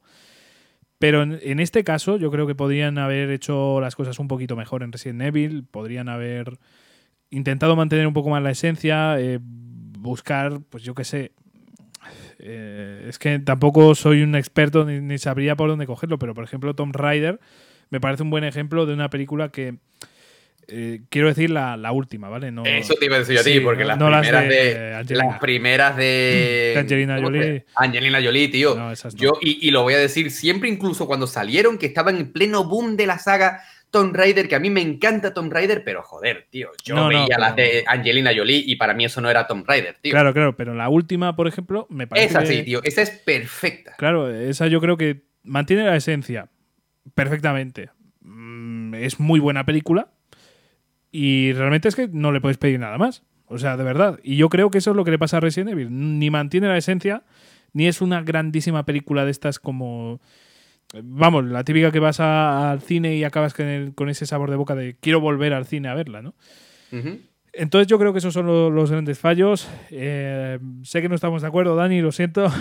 para mí Mira Jokovic no es suficiente razón para decir que es una buena peli. Pero de verdad, eh, entiendo perfectamente que haya gente que le guste. Y desde luego, vamos, como fan de Resident Evil, me parece muy comprensible que, que al final te acabe gustando, a pesar de no ser lo mismo, ¿no? No, ser, no tener esa esencia. Cuando uno es un fan, yo creo que a veces nos gustan cosas que no son de la misma calidad, ¿no? Persona 5 de ¿no? Pero yo, yo... Está bien, Javi. Sí, sí. pero no, pero en serio, yo creo que, que a veces eh, uno por, por, por, esa por ser tan fan, pues hay veces que le gustan más de lo que deberían. No quiero decir con eso que sean unas películas que una persona que no sea fan no las vaya a disfrutar, ni mucho menos, pero creo que puede influir mucho en, en que te gusten tanto que seas fan. Y no tiene absolutamente nada de malo, ¿eh? Que conste. No, no, al contrario, son, es una saga de, las películas que, que, son disfrutables, son muy disfrutables sí, sí. Y, y, y, entiendo perfectamente que a la gente le pueda gustar, que a Dani le guste. Es más, yo las primeras, te vuelvo a decir, las primeras a mí me encantaban, solo que las siguientes fueron derivando en algo que no me terminaba de convencer, aunque me las he visto y he ido al cine a verlas el primer día. Pero, mm, por ejemplo, eh, que hablaba Dani ahora, la de, la de Silent Hill, a mí la primera... Sé que hay dos, pero la segunda no la he visto. Yo pero la, la, primera de Silent Hill a mí me flipó, tío, pero es que me flipó y la he visto tropecientas mil veces. Pero bueno, que a lo que vamos, que, que es una saga muy disfrutable, así que desde aquí mis dieces a todo aquel que le guste. Pues sí. Pues vamos a ir ahora con otra persona, en este caso con un tocayo tuyo, Jesús Tales of Fantasy. Vamos uh -huh. a ir a escuchar su audio. Pues bien, ahora estoy encendiendo la Play para jugar a Resident Evil Village. O sea, lo primero que estoy haciendo por la mañana después de tomarme un café. Como tiene que ser, Tenía ¿no? unas ganas sí, locas. O sea, eh, era marzo, era abril, y es que no quería comprar otra cosa que fuera el Resident Evil. Y ahí teníamos el Nier Replicant, pero, pero he decidido posponer un poquito porque quería poner todos mis esfuerzos en, en, este Village. Porque para mí Resident Evil es una saga muy importante, muy, muy importante. Y el 7 significó para mí, bueno, y para mucha gente, eh, el regreso de, de la saga, ¿no? Aunque yo nunca perdí la fe porque es que es una saga que me vuelve loco. Y con Resident Evil 7 y esa maravilla, esa joya que hicieron, ahora se la, se la han vuelto a sacar con este, con este Village. Al menos lo que llevo, llevaré no sé si tres horas. He salido del castillo de Dimitrescu y me está pareciendo una pasada, o sea, una pasada. Los entornos, el sonido, los enemigos, que es, es, de agradecer que hayan cambiado holomorfos, que si bien en Resident Evil 7 estaban muy bien y tenían sentido, eh, se sentían enemigos muy torpes, eh, grandes, muy genéricos, pero lentos. Entonces era muy sencillo acertarles, muy sencillo matarles. Eh, pero claro, en este caso han metido los Lycans y es, es otro cantar. ¿eh? Yo, yo no he avanzado mucho en el juego, como digo, pero los Lycans ya es, es, otro, otro rollo, ¿no? Dispararles a la cabeza es mucho más complicado, se mueven de aquí para allá. Incluso los enemigos de las catacumbas, de las alcantarillas, los, eh, digamos, zombies que han metido con espadas, también se mueven bastante a lo tonto, ¿eh? Le metes dos disparos y el enemigo se viene hacia, hacia adelante tuyo. Y es diferente y es de agradecer, es de agradecer. Luego también estuve rejugando un poco Immortal Phoenix Rising, que me lo compré para Nintendo Switch y, y me lo terminé y ahora he vuelto a rejugarlo en, en, PlayStation 4. Y estaba dándole también a los DLCs. Y para quien no haya jugado Immortal Phoenix Rising, haceos un favor y pillarlo porque es una de las sorpresas de Ubisoft, vamos, mm, del año pasado. Y nada, también me dio por jugar Ratchet and Clank. Ah, hacía mucho tiempo que no jugaba y me dio por jugar Ratchet and Clank de el reboot de PlayStation 4 y dije, coño, quiero más. Es que es que quiero más. Entonces eh, probé los 7 días del PlayStation Now. Y ahí tenemos en PlayStation 3 tenemos eh, Atrapados en el tiempo, En busca del tesoro, Nexus y otros dos más y dije, ya está, aquí me quedo. Jugué en busca del tesoro cortito. Ya sabemos que ese juego de Play 3 duraba más bien poco, pero bueno, era una introducción a Atrapados en el Tiempo. Y luego me, he viciado a Atrapados en el Tiempo, a Ratchet Clan, Atrapados en el Tiempo. Que no lo terminé en su, momento, porque a mí en su momento la, la PlayStation 3 se me rompió. Y es una maravilla. Es una maravilla. Así que nada, eso es lo que he estado haciendo. Un saludete. Pues Jesús, muchísimas gracias por, por mandarnos tu audio. Además, Jesús, tío, Jesús es, el, es, mi tocallín, es un grandísimo amigo y siempre juega calidad, ¿eh? Y además siempre me da buenas recomendaciones en cuanto a lo que jugar. Y de hecho, uno de los juegos de los que hablaré ahora más adelante me lo recomendó él. Así que desde aquí, mis pieces a todo lo que hace este chaval. Pues sí, la verdad es que tiene buen gusto, ¿eh? eh volvemos a tocar el Resident Evil, como no. De hecho, lo que me extraña es que no haya más Resident Evil. Yo ya me esperaba. Además, ¿verdad? Porque está todo el mundo jugando Village. Claro, claro, claro. Tú y yo incluido. Ya es, un es un Mara Village. ah, ahí? Sí, sí, mira, así la fino ahí. Pues eh, bueno, vamos a empezar por el principio. Nos decía que ha elegido Village en vez de Nier. Eh, me parece, bueno, pues es una buena decisión, sobre todo para gente que no está tan loca como nosotros, que jugamos mil juegos, mil millones de juegos. Eh, lo entiendo perfectamente.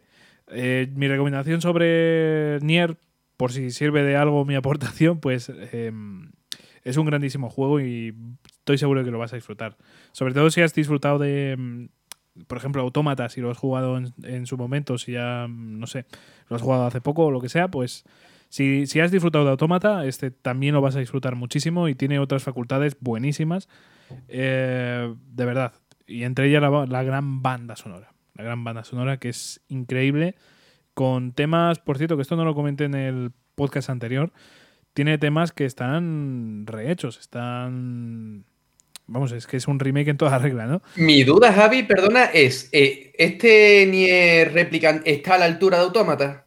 Para mí ah, todavía no me lo he pasado, pero mm, recordando perfectamente el final de cuando lo jugué en PlayStation 3, eh, sí, o sea, está a la altura, pero vamos, no... Es que de verdad, sí, eh, lo está, lo está. No sé cuál es mejor, los tengo a los dos ahí en un puesto muy importante eh, y no sabría elegir cuál. Pero Replicant es una maravilla, es una maravilla, de verdad. Tenía mi miedo de, sobre todo, de a ver cómo había envejecido, porque a nivel jugable, recordemos que es un juego de Play 3. Y realmente me parece que al menos en el remake es una pasada a nivel jugable y de todo. Me parece que es un grandísimo juego. Bien, bien, Y sobre todo a nivel de historia y a nivel de banda sonora, que es, son dos cosas que a mí me importan muchísimo. A mí los gráficos, por ejemplo, soy una persona que me la sudan bueno, si veo muy buenos gráficos, por ejemplo Resident Evil 8, yo estoy cada paso. No, no, no, no, no, no, no, ahora te jodes. Te la suda, te la suda. Ahora no vayas a empezar No, pero quiero decir que a veces me quedo con la boca abierta, pero en general me, ah. me, la suda. Me, me, dan igual. Yo juego a Xenoblade Chronicles 2 en portátil. Me da igual. Me da igual, tío. Yo lo disfruto igual que eso y ver el Canal Plus antiguamente, bueno, es que esto no lo habrás conocido, el Canal Plus cuando estaba, en fin, Canal Plus se veía como el culo, eh, si no lo, en fin, un rollo. Y, y, joder, tío, Xenoblade 2 se ve en portátil, se ve chungo, ¿eh? Pero me, me, da igual, tío, me da igual, yo lo disfruto igual. Eh, de hecho, por ejemplo, tuve una conversación contigo que a ti, por ejemplo, Persona 5 Strikers a nivel gráfico no te gusta tanto en Switch. No me impresiona, no me, no me impresiona como me impresionaba, por ejemplo, Resident, eh, Persona 5 Royal, ¿no? O sea, el normal. Me parece, me parece bien, pero mm, considero que se podía ver mejor. Yo sé que Nintendo Switch puede hacerlo mucho mejor. Sí, sí, bueno, viendo The Witcher 3 siempre lo diré. Pero de todas formas, a mí me, parecen buenos gráficos. Fíjate con eso, el poco criterio que tengo a nivel de gráficos, para mí eso es muy, muy, muy, muy secundario. Para mí es de verdad muy secundario. ¿Que tiene buenos gráficos? Pues me deja con la boca abierta, pero tampoco lo voy a valorar excesivamente bien. Pues eh, eh, concretamente este Nier Replicant, por ejemplo, eh, a nivel de gráficos está muy bien. ¿eh? Vale. También te digo. En fin, lo que quiero decir es que, claro, la banda sonora y la historia para mí son los dos grandes puntos fuertes de, un videojuego. Lo que yo realmente, pues, quiero que esté bien pulido. Después, si hay otros juegos que igual prefiero la jugabilidad también. Pero en general, para mí la historia y, los, y la música es muy, muy, muy importante y en este caso lo cumple de sobra. De sobra, de verdad. El Nier Replicant. Pero bueno, para no ceñirnos demasiado aquí a Nier, vamos a ir a por el siguiente, que nos vas a poder hablar tú mejor del Immortal Phoenix.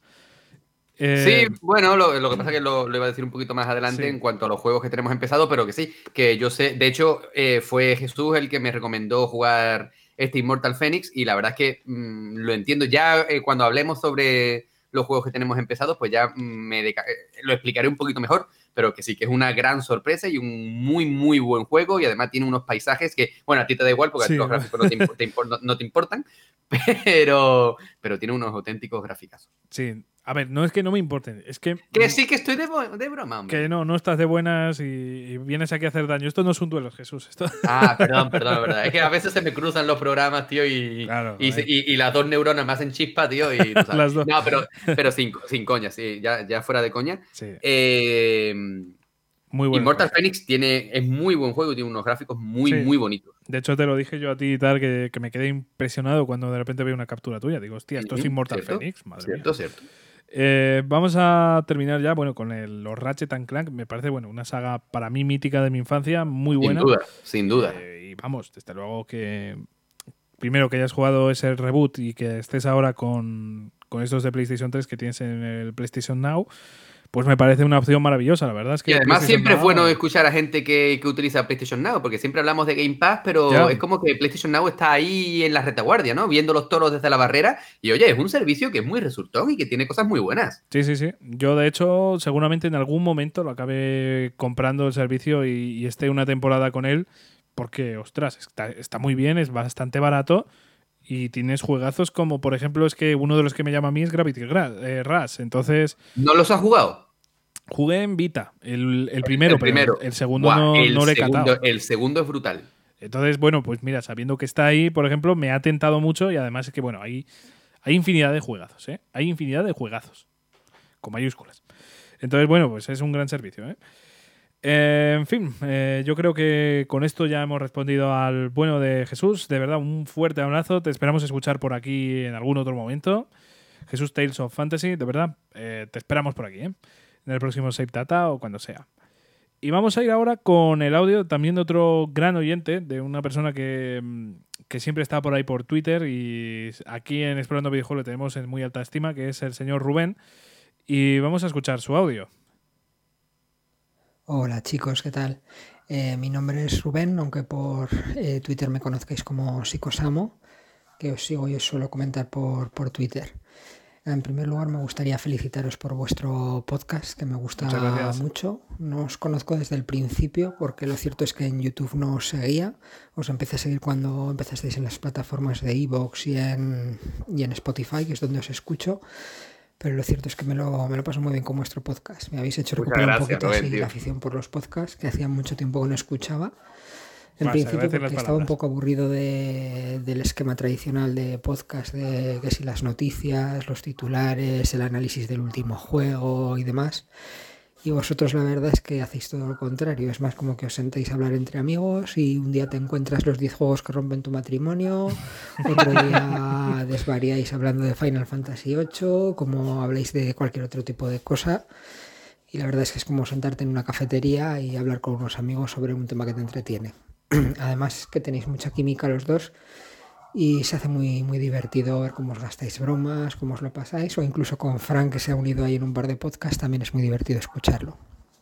Pues Rubén, empiezo por aquí. Muchísimas gracias. ¿eh? Joder, y tanto, la verdad es que. Y, además, Rubén, es lo que también estábamos hablando hace un rato cuando hemos hablado tanto de Jesús, de Fran, de Dani, que, que, es una de esas personas que siempre tiene. que aunque no lo veamos, siempre. Yo me lo imagino con una sonrisa siempre que hablamos con él, porque siempre es simpático, siempre tiene algo interesante que aportar, siempre te comenta. Es más, hace poco puso una foto de mi perrita y él también puso una foto de la suya enseñando y empezamos a hablar sobre los, perritos y tal. Es un chaval que, es que siempre es una maravilla hablar con él y desde aquí, tío, un, un abrazo enorme y nuevamente gracias por participar. Pues sí, se agradece muchísimo todos los comentarios, que parece que no, que son pequeñas cosas que uno ya intuye, pero de verdad, es que el ánimo en cada podcast que subimos, que está claro, una persona. Es que te sube el ánimo, ¿no? Porque eh, semanalmente estamos aquí hablando tú y yo, pero saber que, hay gente ahí que nos escucha y sobre todo que, que dice este tipo de cosas de nosotros, porque al final él ha dado en el clavo, ¿no? Es como sentarte en una cafetería y hablar con un colega, es que es lo que hacemos, nos sentamos aquí y lo que hacemos es hablar tú y yo, desvariar y al final el objetivo es pasar un buen rato nosotros, pero que los que nos escucháis también lo pasáis bien. Claro, claro, esa, esa es la verdadera intención. Y de verdad, pues me alegro muchísimo, Rubén, de verdad, que, que hayas recuperado esa afición por los podcasts, que, que, bueno, pues que hayas encontrado en nosotros pues un podcast diferente y que realmente te guste y de verdad eh, vamos a seguir por aquí haciéndote disfrutar. Así que y no te preocupes por la etapa de YouTube que realmente tenemos ahí unos pocos podcasts tenemos bastante pocos de hecho. Así que bueno no y eso era la etapa de YouTube fue como el rodaje verdad fue eh, lo hacíamos como casi casi en petit comité verdad sí sí vamos. Además que no era no era lo mismo. O sea la verdad es que estas plataformas eh, te ofrecen otras posibilidades y al menos ahora mismo nos sentimos muchísimo más a gusto y, vamos, nos han permitido continuar con este podcast y realmente estamos muy, muy, muy contentos con, sobre todo, eh, sinceramente, con Spotify, que es nuestra principal eh, plataforma, la verdad. Así que bueno, en fin, lo dicho, eh, Rubén, muchísimas gracias por escucharnos y por disfrutar de nosotros y vamos a continuar con tu aportación. Y nada, que llevo mucho tiempo para enviaros un, audio desde que empezasteis con lo del Safe Data, pero es que ando muy ocupado porque tengo dos nenes pequeños y tengo muy, muy poquito tiempo en el que estoy libre. Y nada, el poco tiempo que tengo para jugar, creo que sigo con los mismos juegos que os escribí en Twitter en el último Safe Data. He estado jugando a Yakuza 0, que lo he terminado hace poquito pero que vamos, que es un juego interminable porque me salió justo al acabar la historia que llevaba unas 45 horas y solo un 27% del juego terminado, así que me he dejado muchas historias y, muchas submisiones y demás. Pero bueno, es un juego que le recomiendo a todo el mundo, me lo he pasado genial y de hecho hay veces que simplemente conecto el juego para darme un paseíto por las calles de Camurocho y ver el ambiente y demás, que, que está, está muy bien recreado el juego. Y aunque al principio me aburría un poquito la historia, que era, me resulta un poquito monótona y estereotípica, lo cierto es que el tramo final del juego es una auténtica película de, de Yakuza, es increíble. Y por mucha pena que me dé Kiryu, que me cae muy bien, la verdad es que, que Goro Majima se queda con se queda con mi, vamos, con mi amor eterno, porque me parece un personaje increíble, esa locura que tiene. Eh, es muy divertido, vamos, el juego recomendadísimo para todo el mundo. Y luego también he estado jugando a Hades en la Switch. En los ratitos que tengo, pues que si se duerme un niño, el otro cojo la Switch y juego a ese juego. Sé que vosotros creo que no lo habéis probado, aunque creo que Fran comentó que sí que había jugado. Y la verdad es un juego que me tiene muy enganchado. Al principio me resulta un tanto aburrido porque, por si no conocéis la mecánica, se basa básicamente en que mueres y lo vuelves a intentar y vuelves a morir y lo vuelves a intentar pero una vez que entiendes la mecánica del juego, la verdad es que se hace muy, muy, muy divertido. Y de hecho creo que de los juegos de este tipo, de roguelike, es de los más, de los más sencillos de aprender a jugar. Porque cada vez que mueres e inicias una partida nueva, te encuentras algo nuevo, los personajes te cuentan un trocito de la historia, descubres un objeto nuevo y eso te llama a volverlo a intentar. Y cada vez que lo intentas llegas un pelín más lejos y dices, pues voy a volverlo a intentar. Y a la siguiente vez llegas un pelín más lejos y la verdad es que te permite jugar partidas relativamente cortas y cogerlo y dejarlo en cualquier momento y es muy cómodo para rellenar esos huecos donde no quieres jugar otros juegos. Por ejemplo, con Yakuza eso se hacía muy difícil. Creo que alguno de vosotros ya lo había jugado, pero cuando entras en las misiones de historia puedes estar 45 minutos, una hora y cuarto con una misión sin puntos de salvado y si mueres reinicias, pero se hace un poco pesado en ese aspecto. Y, nada, eso es más o menos lo que he estado jugando. Ah, bueno, y también hace poco escuché uno de estos podcasts antiguos donde comentabais el juego 999, creo que era de la, de la 3DS. Yo lo estoy jugando en PC, en una versión que ha salido no remasterizada, pero como actualizada, donde le han puesto el título de, de Nonarie Games. Y nada, es, la, es una novela visual y lo mismo, cuando tengo un ratito ahí en el PC que estoy haciendo alguna cosa por desconectar, pues me pongo 10 minutos en los que básicamente no haces más que leer porque ese juego tiene mucho texto. Pero bueno, los puzzles son entretenidos y la estética manga y demás, pues es muy entretenido. Y nada chicos, que os animo a que sigáis con el podcast porque lo paso muy bien y seguimos eh, hablando por Twitter. Un saludo. Pues lo dicho, Rubén, muchísimas gracias por escucharnos y por mandarnos este audio. Esperamos más audios tuyos de verdad en próximas entregas. ¿eh? Además, creo que es la primera vez, si no recuerdo mal, que nos manda audio, ¿verdad? Porque siempre sí, ha sido, vez ha sido... y, nuevamente se hace la magia, ¿no? De, conocer la, voz de, los que nos oyen y, eso siempre, eso es, eso es mágico, ¿vale? y nuevamente, sobre todo lo que estábamos diciendo antes, que, un abrazo enorme, Rubén, porque ah, siempre siempre es bueno hablar contigo y sobre todo después de, que, de participar en el programa eh, es una maravilla. Pues sí, la verdad es que sí. Eh, pues vamos por partes. Eh, empezamos pues con ese Yakuza 0 que creo que Jesús vas a ser nuestro experto, sobre todo porque te has pasado el Kiwami hace nada. Pero bueno, realmente eh, coméntanos de un poco de Yakuza 0. A ver, Yakuza 0 es eh, el inicio de toda la historia de la saga Yakuza, toda la saga de, toda la historia de Kiryu y sobre todo toda la, historia de Majima, ¿no? Que, al final se van entrelazando y yo cuando empecé a jugar no sabía nada de que, de que también tenía protagonismo Majima y, y, cuando tú lo vas jugando, haces a lo mejor dos, tres capítulos con uno, pasas a lo mejor a hacer otros dos con el otro, y, se va haciendo bastante dinámico. Es verdad lo que decía Rubén, que a mí también me pasó que al principio se me antojó un poquito... Eh, no te voy a decir, bueno, sí, te lo puedo decir, un poquito aburrido quizá, pero luego que coge un ritmo y eso se pone al nivel de una telenovela, eh, eso es exagerado. O sea, eh, es una locura cómo va subiendo, cómo va, la historia va increciendo hasta que pega el reventón como un fuego, como fuegos artificiales y tú dices, tío, hasta que no me pase el fuego no apago la consola. Y es que es normal y, ahí se entrelazan muy bien las historias de los dos y, y, al final se, se crea una, una, especie de combinación que, que hace que el juego se convierta en una auténtica locura con unos combates exageradamente Mm, bien hechos, con un nivel de brutalidad propios de la saga Yakuza, pero que unido a la banda sonora, que ya decíamos antes, con el tema de, de, Persona 5, por ejemplo, pues crea una, pasta, ¿vale? Una, masa muy, muy, homogénea en la, que, solo te queda una única opción, que es disfrutarla. O sea, no puedes aburrirte, porque cuando Yakuza 0 llega a su top, de, ahí ya no baja. Y eso poquitos juegos lo hacen. Realmente sí, es mm, lo que consigue, por ejemplo, eh, el Jadman mismamente, por ejemplo, también me pasa muy parecido. Sé que, por ejemplo, a ti al principio tampoco te gustaba tanto. A mí ya desde el primer momento me, me flipó el Jadman. Pero bueno, pasa prácticamente lo mismo, ¿no? La recta final, por ejemplo, es acojonante. Pues eso por ahí de, de Yakuza. Eh, vamos a ir a por el siguiente juego que nos comentaba, que era... Mm, pues ese Hades que, sí que, De ese tú sí puedes hablar. Ese sí puedo hablar ahora.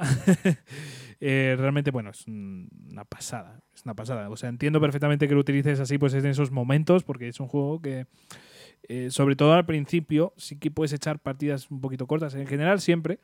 Pero, por ejemplo, cuando te empleas en serio, yo, por ejemplo, ya últimamente mis partidas están durando media hora. O sea, no para llego prácticamente hasta el jefe final. Todavía no me lo he pasado. es bastante complicado, pero eh, estoy llegando al jefe final y me está dando una paliza del copón. Entonces en, ese trayecto suelo tardar media hora. Y me cago en todo, pero pero bueno, es un juego muy muy muy divertido, de verdad, o sea, yo he probado poco Souls Likes, pero Light quiero decir, perdón. Mm, y de verdad que este de los pocos que he jugado, para mí yo me quedo con este porque es buenísimo. Eh, una muy buena banda sonora, por cierto, y un apartado artístico también impresionante, sobre todo el diseño de personajes me parece impresionante. Me parece que está muy, muy, muy, muy bien hecho. Y es que, bueno, a nivel jugable, pues sí, es un juego muy, muy, muy entretenido. Y, es que normal que, que lo juegues eh, pues en esos ratitos, eh, también pues si te quieres emplear más a fondo, no sé, es un juego muy divertido. O sea, es un juego de, de jugabilidad muy buena. Además, es lo que dice Rubén, que, mm, que al final te encuentras situaciones cada poco, situaciones nuevas, y eso es que mola mucho. O sea, de repente tener una conversación nueva con nuevos personajes, eh, no sé, mola. Es que mola. Hace que un juego de estas características, que estás haciendo lo mismo una y otra vez, pues acabe siendo mm, muy poco monótono. De verdad, es que prácticamente cada rato hay cosas nuevas. Y a mí me sorprende. Y por cierto, me ha sorprendido también eh, pues que estés jugando a Nunari Games. eh, porque me parece, bueno, una salvajada. O sea, mm, cuando esto pasa un poco como con Final Fantasy VIII, ¿no? Que cuando ves a alguien que juega este, estos juegos, eh, pues ya te cae bien, ¿no? Pues en este caso realmente es bastante difícil encontrar a personas que, que, que, tengan estos gustos y que jueguen este tipo de juegos. Y concretamente, pues esto, el 999 puede ser perfectamente el peor de, todos y dentro de lo que son estos esta trilogía. Obviamente es el primero, es el que más errores tiene, por así decirlo. Y concretamente, varios errores que tenía mm, este juego han sido corregidos en esta versión que está jugando Rubén. Por ejemplo, digamos que para pasarte el juego de verdad tienes que pasarte todos los finales y para pasarte todos los finales tienes que volver a empezar la historia desde el principio. Unas 10, 5 o 10 horas más o menos en cada final y son 9. Entonces te puedes hacer una idea, Jesús. Ya, ya eh, me imagino. Entonces, bueno, esta versión lo ha corregido, puedes saltar de tiempo, ir directamente al que tú quieres y tal, y bueno, pues te acorta bastante las cosas. Entonces, ya te digo que me parece que has elegido una muy buena versión, Rubén, y espero que lo disfrutes mucho. Es un juego que, que obviamente pues tiene muchísimo texto, es una novela visual, tiene, quitando los puzzles, pues no tiene más jugabilidad. Tiene selección de, de, mm, de diálogos y demás, pero realmente es un juego que, que lo que pretende es ser un libro, básicamente. Un libro con puzzles, con, con muy buena historia, pero un juego que, que, la mayor parte del tiempo es leer, la verdad. Así que, bueno, pues que lo disfrutes mucho. Espero que realmente sea así, que lo estéis disfrutando muchísimo y, bueno, pues eh, a seguir jugando, ¿vale? Eh, no sé si quieres decir algo más, Jesús. No, no, no, al contrario, que va, yo creo que ya está todo bien dicho, así que, que, que nada, que lo que ya he dicho varias veces, que es una maravilla siempre poder interactuar con, con ellos y, y, nada, que, que esto, esto es la magia. Bueno, pues continuamos con el siguiente audio. En este caso nos lo envía Ricardo. Fuerte abrazo, Ricardo, de verdad. Muchísimas gracias por enviarnos este audio. Y además, eh, Ricardo siempre está, siempre está ahí en Twitter, siempre está con nosotros a tope, siempre animándonos y, y siempre aportando aportando calidad. Así que un abrazo enorme, pues Ricardo. Sí, un fuerte abrazo y muchas gracias por estar ahí. Y vamos a ir con, con su audio, vamos a escucharlo. Muy buena, Javi, muy buena, Jesús. Pues yo soy Ricky, LSV, y soy un gamer de 43 años ya. Moriré con un pad en las manos. Siempre jugaré. Y nada, pues yo este año, como nunca he mandado ningún audio, voy a decir lo que he jugado este año. Este año he jugado al Cyberpunk 2077, me lo ha pasado, que aunque diga la gente, aunque lo critique, ¿no? La gente, mm, a mí me parece un, un buen juego, yo me lo he pasado bien, lo único, el final no me hizo mucha gracia, pero bueno. Tengo que jugármelo ya parcheado para la nueva generación todavía, pero no me he pasado ese. Me pasé el Kingdom Hearts 3, que me lo pasé genial con el juego, muy divertido y, larguillo la, el juego. Y ahora mismo estoy jugando al, al Yakuza Like Warrior por culpa vuestra, porque ya no conocía ese juego y de escuchar vuestros podcasts, pues me surgió la curiosidad por jugarlo y la verdad que está genial. Y y claro, ha salido ahora el Resident Evil Village y estoy dándole a, a, fuerte al, al Village. Y me he pasado algunos juegos de Neo Geo también. Por una. Bueno, una, unos, unas, unos retos que hay en, en otro podcast. bueno, entonces hemos pasado, me he pasado el Metal Slug de Neo Geo en emulador, claro. Pues no, no está la cosa para tener Chao. la Neo Geo, de verdad. Y, nada más, ya está, eso es lo que estoy ahora mismo jugando. Eh, un saludo a los dos y seguir con este podcast que está genial. Seguí así, venga, un saludo. Pues a ver, venga, vamos a responder a, Ricardo, que además es que tiene aquí un montón de, de juegazos eh, muy, muy interesantes. En primer lugar, bueno, lo de Cyberpunk ya lo hemos comentado antes, tampoco vamos a incidir más en ello, pero sí, o sea, otra persona, como, como podemos ver, que, que realmente ha disfrutado del juego. O sea, es una prueba más de que Cyberpunk 2077 realmente es un buen juego. Lo que pasa Simplemente es que tiene... tienes que jugarlo sabiendo a lo que vas. Claro, claro. No lo mismo, pues eso, el pedazo hype que nos habían metido hace.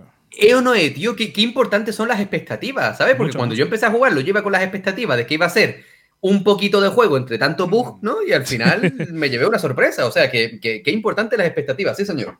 Pues sí, pues sí. Em, son más importantes de lo que parece. Y cuando, coño, te, te mete una expectativa tan alta, porque literalmente casi este iba a ser bueno, dijeron que iba a ser mejor que Red Dead Redemption 2 y yo ya voy adelantando que por muy buena que sea la recta final y, el final del juego, para mí no va a ser nunca como Red Dead Redemption 2. Hombre, no, lo intenta porque además yo creo que bebe bastante de, esa historia, pero... Ah, pues fíjate.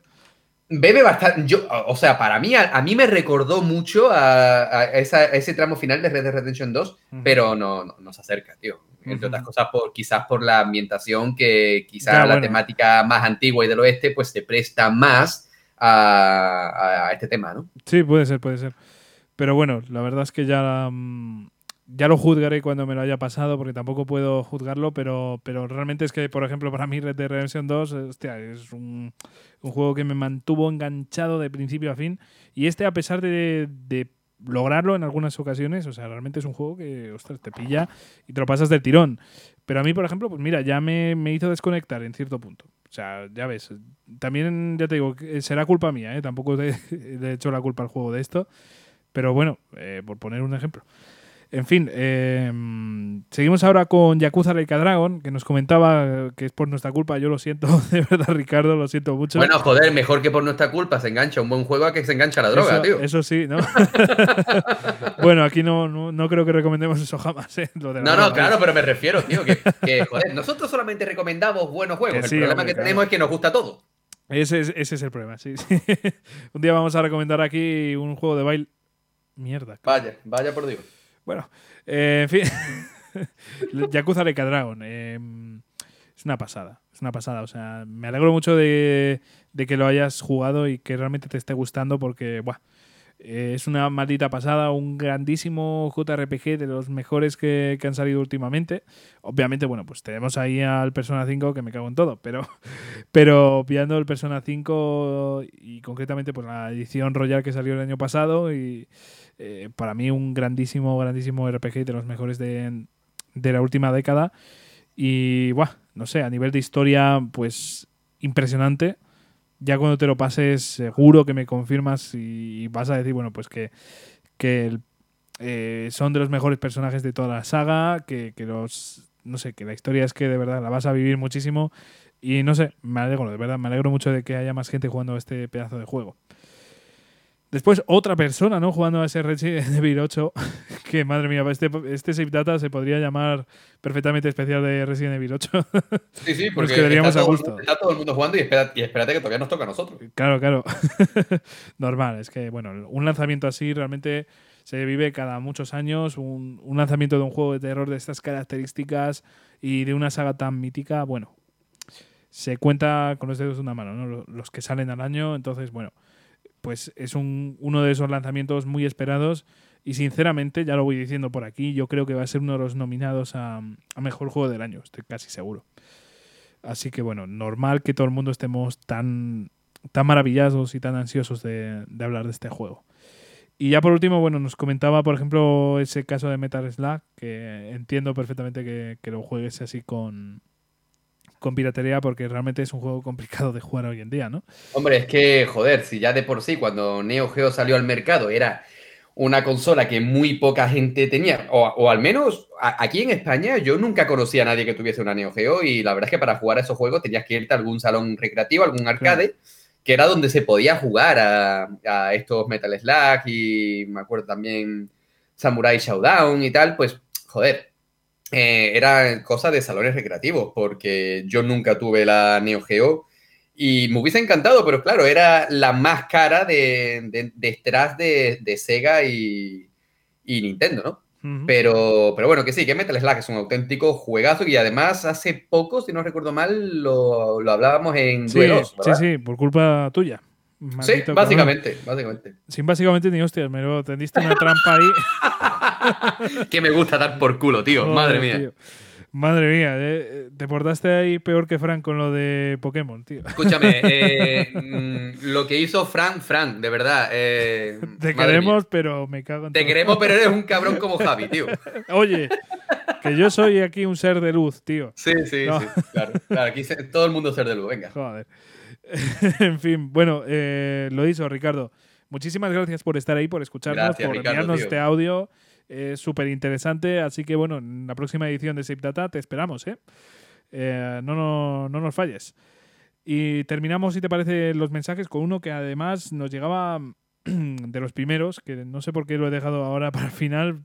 Tenía muchas ganas de escuchar audios y realmente me he centrado en ellos. Pero Miguel Benítez, por ejemplo, nos había hablado hace tiempo de. Mm, tras ese Save Data y nos decía lo siguiente: Sois unos grandes por ir por partes, como bien decía Verso Torpe. Me refería a que no es comparable el Monster Hunter World eh, en el poder gráfico con el Rise, pero es asombroso lo que han hecho para conseguir esa calidad magnífica que tiene. Eh, realmente, pues sí, es verdad que es peor que el Word, pero mm, estoy de acuerdo contigo. Es que para poner un poco un antecedente, realmente yo le decía que tenía unos graficazos que no entendía cómo podía decir que, no eran buenos, ¿no? Pero lo que estaba haciendo Miguel no es que decir que eran malos, sino que lo estaba comparando con el Word. Eh, entonces, bueno, pues eso. Em, coincidimos, coincidimos eh, al 100%, Miguel. Y también nos comentaba que en referencia al Fallen Order, a ese Jedi Fallen Order, eh, tenéis razón en que es el Souls-like más fácil. Aunque que me queda bastante, pero con los peques voy limitado en horas de juego. Un abrazo grande, chavales. Pues eh, espero que lo estés disfrutando, que hayas podido avanzar mm, y que, bueno, en el próximo Save Data nos cuentes qué te ha parecido esas impresiones finales del juego, ya con el terminado o al menos pues más avanzado, ¿no? esperamos el audio, ¿eh, Miguel? Esperamos el audio con muchas ganas. Que además Miguel es un grande de aquí del canal, otra persona de, estas, es que... Nos lleva escuchando casi desde el principio. Sí, sí, sí. Hay muchas que nos dejamos ahí en el tintero, pero estas personas que además tienen mucha interacción con Safe Data, pues hay que reivindicarlo y hay que hablar eh, mucho de esto. Así que de verdad, Miguel, muchas gracias por escucharnos y sé que estarás por aquí escuchándonos, así que un fuerte abrazo. Y bueno, pues vamos a terminar ya el Save Data hablando de esos juegos que estamos jugando ahora mismo, que, todavía pues no los hemos acabado en este tiempo y que bueno, pues estamos ahí dándoles caña. Así que Jesús, si te parece, comienzas tú. Vamos a intentar ser breves para no alargar el podcast demasiado, pero, pero sé que va a ser complicado. No, no, no te preocupes, me voy a intentar poner las pilas en este aspecto. Por ejemplo, yo estoy también eh, con Returnal, eh, juego exclusivo de PlayStation 5, y que me lancé a él a sabienda de que es un género que, en el que no estoy versado, como diría nuestro amigo Frank, en el que estoy versado torpemente. Frase ya mítica, sin duda. Pero bueno, lo que me he encontrado ha sido algo que, que bueno, que sí, es un roguelike. Es mm, hace honor al género al que pertenece porque es difícil, es complicado Quizá en ocasiones se debe bastante al azar porque los enemigos que tú te encuentras no es lo mismo enfrentarte a ellos con una pistolita normal y corriente que con un pedazo de ametralladora. Al final, eh, eso, e, esa aleatoriedad de los, de los objetos y de las armas, pues pueden jugar en tu contra o jugar a tu favor. Pero lo que me estoy encontrando es un juego muy llamativo. Ya me he llegado al segundo boss, que me ha. y he llegado varias veces. Lo que pasa que me ha, te ha reventado el culo.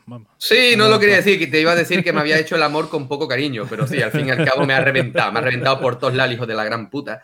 Pero la verdad es que es un auténtico juegazo y yo desde aquí digo, de verdad, jugadlo si os gustan o no os gustan los roguelikes, porque yo lo estoy jugando y yo no soy amante de este género, pero me parece muy interesante, me parece muy rápido y además, y además precisamente juega con eso, ¿no? Con, con el dinamismo de las partidas, con lo rápido y lo frenético que es su gameplay, con la velocidad de reacción que tienes que tener para poder jugar, es una auténtica maravilla. Y además, como, como bien pertenece a este roguelike, a este género, cada vez que mueres, la, la, historia avanza un poquito más y cada vez que avanzas y mueres, avanza un poquito más y al final cuando te quieres dar cuenta estás consiguiendo lore y estás consiguiendo entender un poco más su historia, casi sin darte cuenta porque lo que estás haciendo es llegar al principio del juego porque has muerto tropecientas mil veces. Yo ya no sé cuántas veces he muerto en este Returnal, pero es que no me canso. Y ahora mismo la verdad es que lo tengo un poquito Em, de lado porque estoy jugando también a otro juego del que voy a hablar ahora, pero bueno, llevamos todo el programa hablando de él. Pero también estoy, y esto sí es culpa tuya, eh, Persona 5 Strikers, porque si tú me creaste una enfermedad con Persona 5 Royal,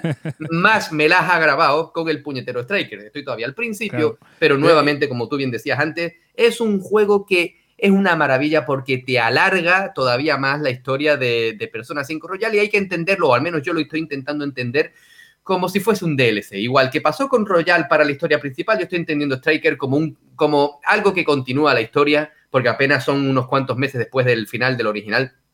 Y es que me parece me parece fantástico y cuando yo volví a ver otra vez a Joker y al resto del equipo, casi se me saltan dos lagrimones porque yo decía, otra vez están estos chavales juntos, vamos a ver en qué lío se meten estos cabrones, ¿no? Yo ya, me estoy imaginando a Jesús llorando diciendo, joder, la de horas que voy a echar con esto. Por culpa del cabrón de Javi. Tío, pero te lo prometo. Sí, a ver, yo, yo doy por hecho que voy a gastar una cantidad de horas que no tengo en este juego, pero es que de verdad me, hacía mucha ilusión y, es más, me hacía falta volver otra vez con los ladrones fantasma porque... De hecho, yo fui como un poco médico, ¿no? Yo te estaba recomendando esto para... Sí, sí, sí, sí, como si fuesen antidepresivos. Claro, claro. Completamente, tío, pero es que me hacía falta ya porque me dejó un vacío tan grande en el alma el final de Persona 5 Royal que yo necesitaba volver a jugar con ellos. Y Strikers, aunque pertenece a un género muy distinto, la verdad es que lo que es la historia lo hace Mm, yo te diría que el mismo modo, eh, el sistema de combate es muy distinto, pero oye, se hace, se hace bastante disfrutable y nuevamente estar con estos chavales siempre es una maravilla. Pues sí, la verdad es que sí. una pasada. Y historia es que lo que comentaba, ¿no? Es que mantiene esa esencia, tío. La mantiene. Sí, sí, sí, sin duda. Bueno, continúa un poquito más y tal y como decía Jesús también, Tales of Fantasy, el bueno del tocallín, eh, en su audio aquí en el programa, pues también estoy con Immortal Phoenix, que de hecho él me lo, me lo recomendó. Y ha sido una sorpresa para mí porque yo me esperaba una especie de Assassin's Creed Odyssey y lo que me he encontrado es un Zelda. O sea, lo que me he encontrado es un Breath of the Wild, básicamente, a grosso modo y me parece muy bien. Tiene una calidad gráfica exagerada. Eh, yo sé que esto a ti no te interesa, Javi, pero bueno. tiene unos paisajes, tiene una, unos efectos de luz, tiene un combate sencillito pero resultón y sobre todo tiene un sentido del humor brutal porque al final todo se basa en una conversación entre, entre mm, Zeus y Prometeo y, y, tiene un sentido del humor muy en ocasiones adulto, en ocasiones infantil, van jugando con los dobles sentidos y, es exagerado. Pero el plato fuerte, si esto no es suficiente, y aquí coincido contigo, así que lo podemos hablar los dos, estoy jugando, como no, Resident Evil Village y madre mía, madre mía con Resident Evil 8, qué, exageración lo que estoy viendo. Es más, me ha costado trabajo apagar la consola para ponerme a grabar el programa porque, como ya te decía antes por WhatsApp, eh, es que engancha el puto juego. Es que llevaba mucho tiempo que no me enganchaba algo, ¿vale? Desde Persona 5 y tal, pero un juego de terror que me enganche hasta el punto de querer saber todo lo que está pasando, hacía mucho que no me pasaba. y este Resident Evil Village lo está consiguiendo. Es que yo creo que. Mira que el 7 aportó muchas cosas, pero es que ha cogido el 7 y ha aportado todavía más cosas. Es que es increíble. sin duda. Es que, eh, no sé, yo al menos me sentía, o sea, no sé si esto te, te pasaba, pero había ocasiones eh, esto es una gilipollez, este comentario, pero eh, ¿no te daba la sensación de que ojalá hubiera un parque de atracciones eh, con algunas escenas de este juego? Sí, sí, sí, sin duda. Es que es una bobada esto, pero realmente hay pocos juegos que, tú dices, hostia, ojalá hubiera un tren de la bruja de estos de míticos de antaño. Con la Dimitrescu y las tres vampires. Es que me muero, tío. Me muero. Buah, chaval. Pues te digo una cosa, yo ayer con una compañera de trabajo, que, ella es muy aficionada también a, o sea, es una amante de la saga Resident Evil, me decía, eh, ella no ha jugado el 8 todavía, y me decía, ¿cómo puede, cómo, puede ser un Resident Evil eh, si tiene vampiros y hombres lobos? Eh, eso es Crepúsculo. Pues mira, pues puede ser pues Crepúsculo, pero... Ojalá Crepúsculo le llegase... Crepúsculo no daba miedo.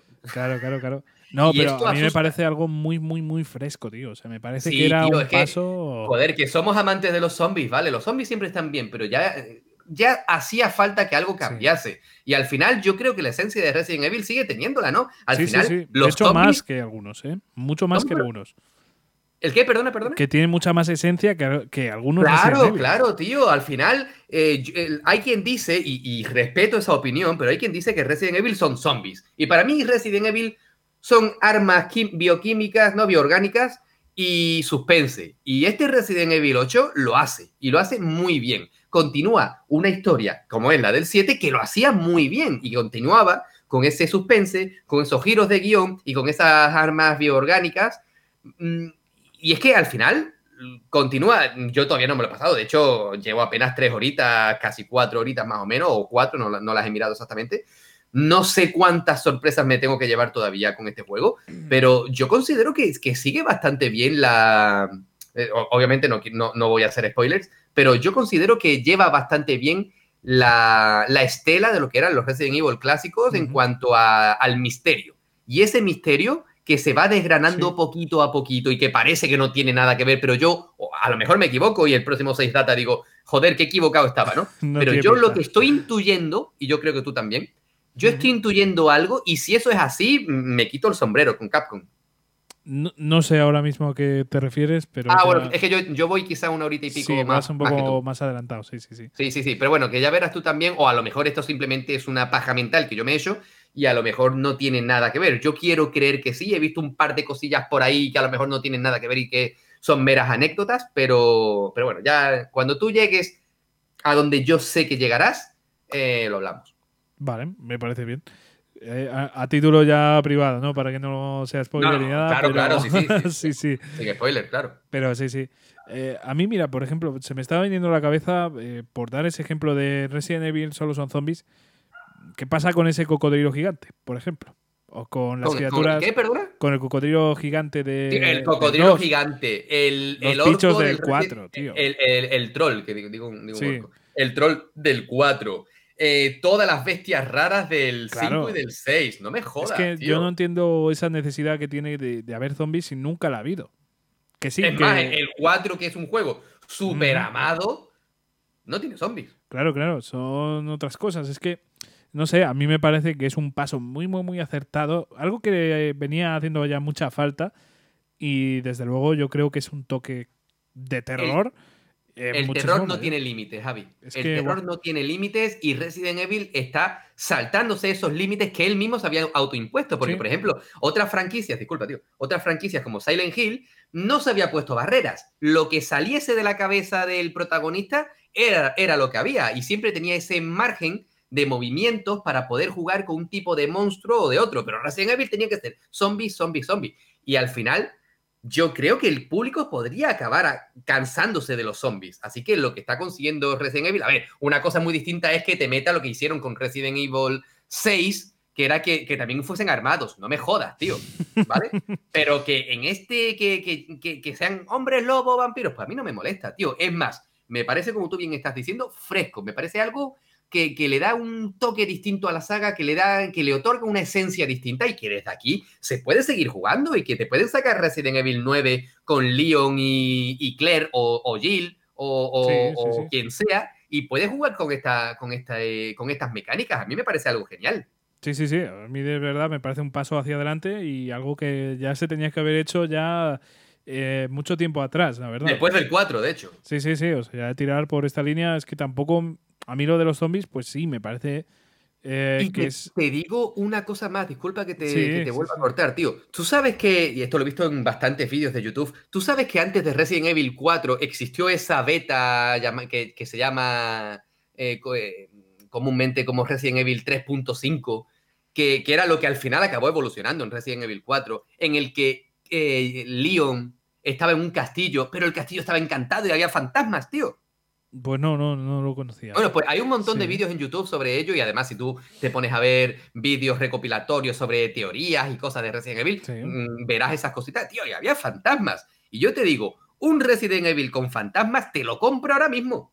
Que sí, hombre, es que al final, mira, dando credibilidad al concepto, quiero decir, que no te lo saquen de la manga, dándole una explicación. Hombre, claro, por supuesto. Eh, después, mm, implementándolo bien, haciendo que de terror joder, bienvenidos, ¿eh? Al final Resident Evil, en principio debería ser, por ejemplo, si te fijas en el nombre, y es algo que actualmente sí que se está llevando un poco más a cabo, pero tendría que ser más relacionado con, lugares cerrados como casas, ¿no? Y al final siempre ha sido a partir de, eh, de, ese 4, pues un entorno que apenas hay casas, ¿no? O sea, bueno. Claro, es que la evolución, si, si hubiésemos seguido con la evolución lógica a partir del 6, el 7 debería haber sido un sandbox. Sí, sí, sí, básicamente. Literalmente. Y hubiera sido pues un desastre, no hubiera dado eh, ni la mitad de miedo y hubiera sido distinto. Es que esto está muy bien hecho, con entornos muy cerrados, que, te, que son muy propicios a los sustos, a pasarlo mal y, esa claustrofobia, ¿no? Claro, eh, claro, y eso que te estoy diciendo yo a ti, de un Resident Evil con fantasmas, pues la lógica del fantasma sería que, obviamente no existiesen realmente y que fuese algún tipo de parásito que tiene el protagonista y que le hace ver ese tipo de cosas. Oye, pues, sería algo lógico que cualquier guionista podría escribir y que sería, sería interesante. Nuevamente le daría diversidad a la Te van a comprar la idea, ¿eh? Ya está Capcom aquí apuntando. Nada, me da exactamente igual. El programa está aquí grabado, el primero que lo he dicho ha sido yo. pues ya verás, ya, ya hay aquí gente apuntándolo y.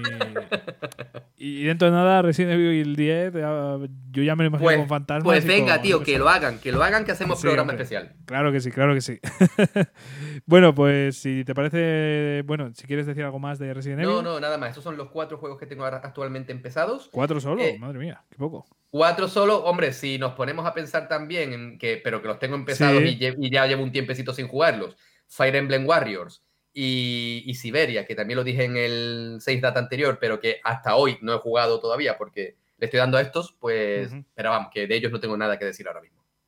Pues a ver, voy a ir con los míos, voy a intentar también ser muy breve. Eh, no lo voy a conseguir, ya lo digo. voy a intentarlo. A ver, eh, empiezo. Todos estos los estoy jugando bastante a menudo, ¿eh? En plan, cada semana estoy jugando estos juegos, para que te hagas una idea. No es que esté dejando cinco semanas. No, no, a mí no me lo cuentes, que yo ya lo sé. pues a ver, empiezo por Xenoblade 2, que me metiste tú las ganas hace, bueno, en el anterior en el anterior programa. Sí. Pues me metiste ganas de jugar a este maldito juego y llegué a una parte importante que bien sabes tú cuál es y me cago en la puta. O sea, es acojonante. y yo estoy contento, y yo estoy contento por ello, tío. Ya lo sé, ya lo sé. Pero mi tiempo no. no, pero bueno, es que ya sabéis que es un juego muy largo, un juego que, que tienes que echar muchas horas. Y bueno, pues un pedazo de juego. Tampoco quiero definirlo mucho más. También estoy jugando Hades, que ya hemos comentado con Rubén un poco cómo va el juego, un roguelite muy bueno, la verdad, con unos apartados buenísimos y tampoco me voy a parar más en ello. Después estoy jugando a otro que, mm, que yo creo que te va a gustar mucho que hable de él, que es Lost Odyssey, que es... sí, cierto, que ahí me estoy conteniendo, tío, porque... Eh, eh, eh, esto ha sido una historia muy graciosa porque yo que lo empecé hace un par de años, pero lo dejé porque me puse con otras cositas, pero llevo mucho tiempo queriéndolo retomar y empezarlo desde el principio, yo te metí las ganas a ti y ahora tú me has metido las ganas a mí. Y hemos entrado en un círculo vicioso. En el que el perjudicado ha sido mi cartera y... bueno, pero eso, pero... Eh, eso, es, eso es salud. Sí, sí, sí, no, merece la pena. Además que tenía muchas ganas, ya te lo había comentado a ti personalmente, que era un juego que yo pues en su día yo tenía mucha envidia a la gente que tenía la 360 y bueno, pues llegó ya al, fin ese momento, ¿no? De, comprármelo y gracias a la Series X y a esa retrocompatibilidad que es impresionante, pues he tenido la ocasión. Y bueno, pues un maldito juegazo, lo que... Eh, no, realmente tenía poca idea de, cómo iba a ser el juego, pero realmente me está encantando. Un sistema de combate bastante complejo, eh, banda sonora de Nobuo Matsu, una buena historia, por ahora, ya te digo, no he podido jugarle demasiado. No sé cuántas horas llevo, pero mm, yo diría que sobre 5 o menos o así, más o menos. Entonces, bueno, pues tampoco tengo demasiado que decir en comparación con las horas que me faltan, que creo que es uno de los JRPGs más largos, según tengo entendido. Entonces, bueno, pues todavía me falta muchísimo para avanzar. Eh, ya me he metido aquí en un lugar en el que yo no sé cómo voy a salir. Dentro de 5 años igual me lo paso, pero bueno, ahí estamos. Los Odyssey una maravilla que tenía muy pendiente. Luego Resident Evil, por favor. O sea, tampoco tengo muchas palabras más que añadir. Si es que, llegamos, llevamos todo el programa hablando de Resident Evil. ya es que no sé, ya falta. Lo dicho, en vez de llamar esto Save Data, pues llamarlo especial eh, Resident Evil 8, macho. Luego el Nier, que ya he comentado bastantes cosas aquí en el programa, tampoco quiero meterme más, pero juegazo, jugarrón. Estoy. Eh, Además es una parte muy buena de juego, con, no sé, a nivel de historia quiero decir, no sé, una pasada. Y por último termino aquí con algo bastante extraño y quizás uno de los que más horas he echado de, esta lista últimamente, que es el puto Genshin Impact. Digo el puto porque me cago en la hostia.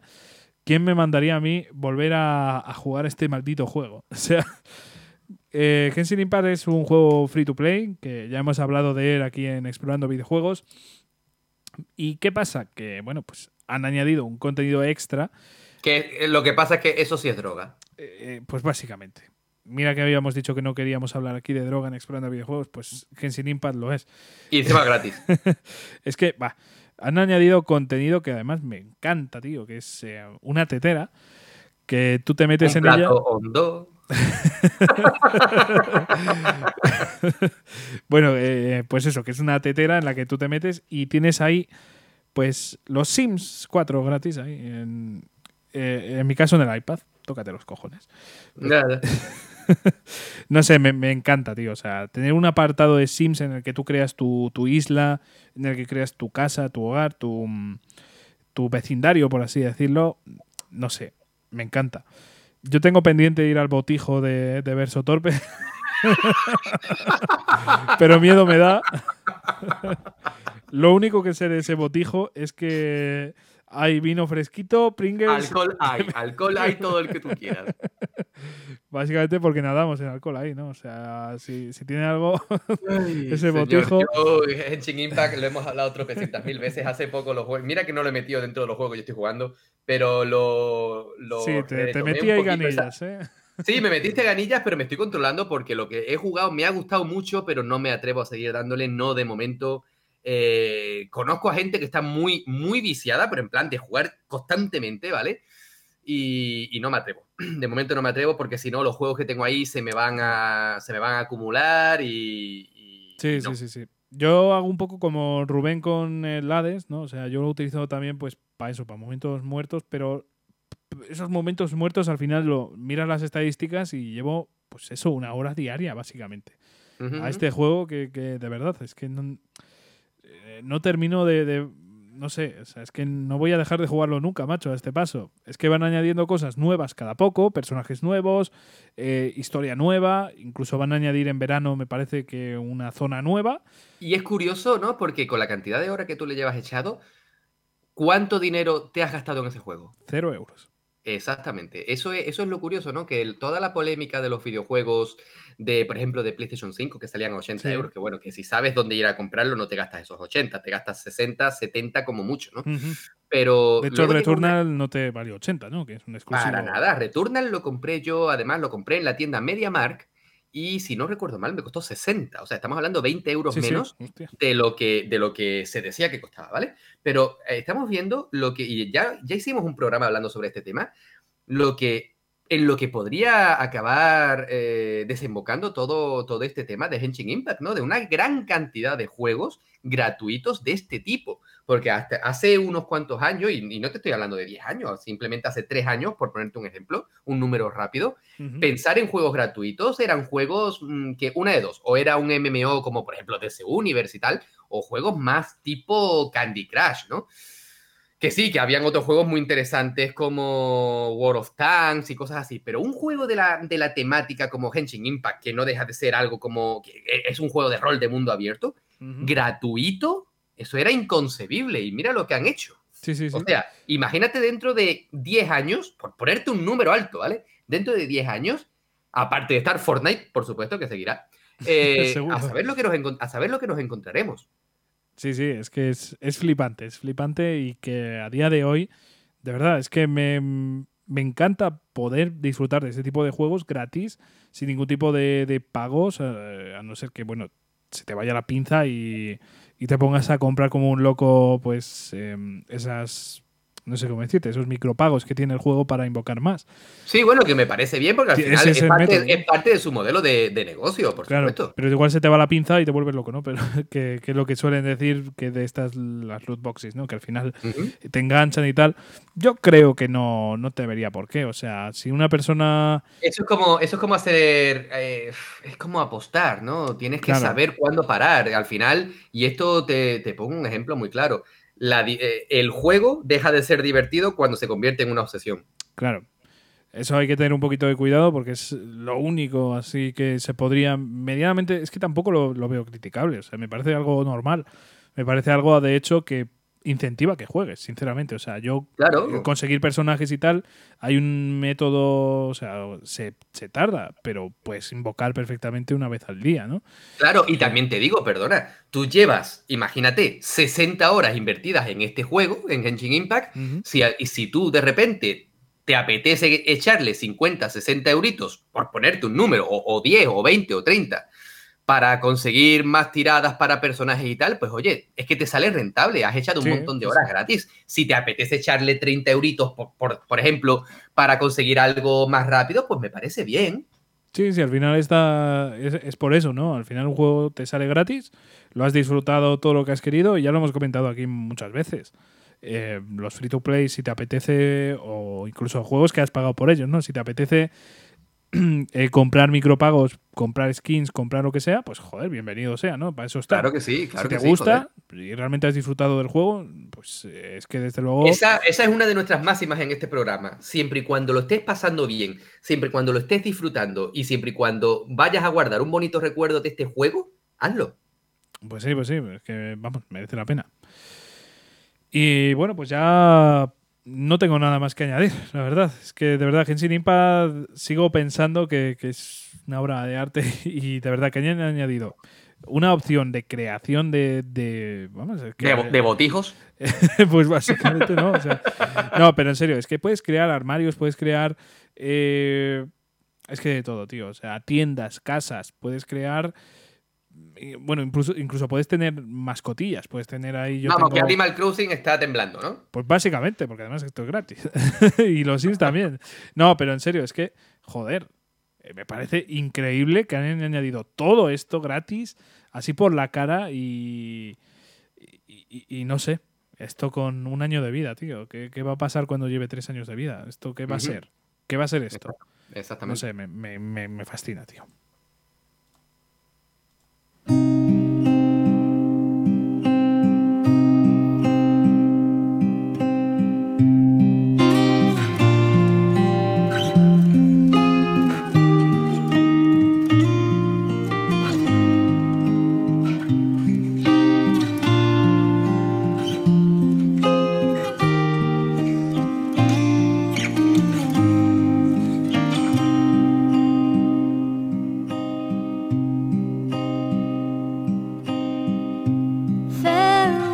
Bueno, y hasta aquí el Save Data. La verdad es que mm, a mí me encanta, tío. Me encanta ver los Save Datas, ver cómo cada vez se apunta más gente, saber de, esos juegos que están jugando, saber de ellos, no sé, me, encanta, tío. Es que Save Data para mí es una de mis secciones favoritas, pero vamos, sin ninguna duda. Con diferencia, sí, sí, es una de las, es lo que llevo diciendo todo el programa, es la sección más mágica que tenemos porque es cuando, como ya decíamos en uno de los programas anteriores, de uno de los Save Datas anteriores, es cuando le damos voz a los que escuchan la nuestra.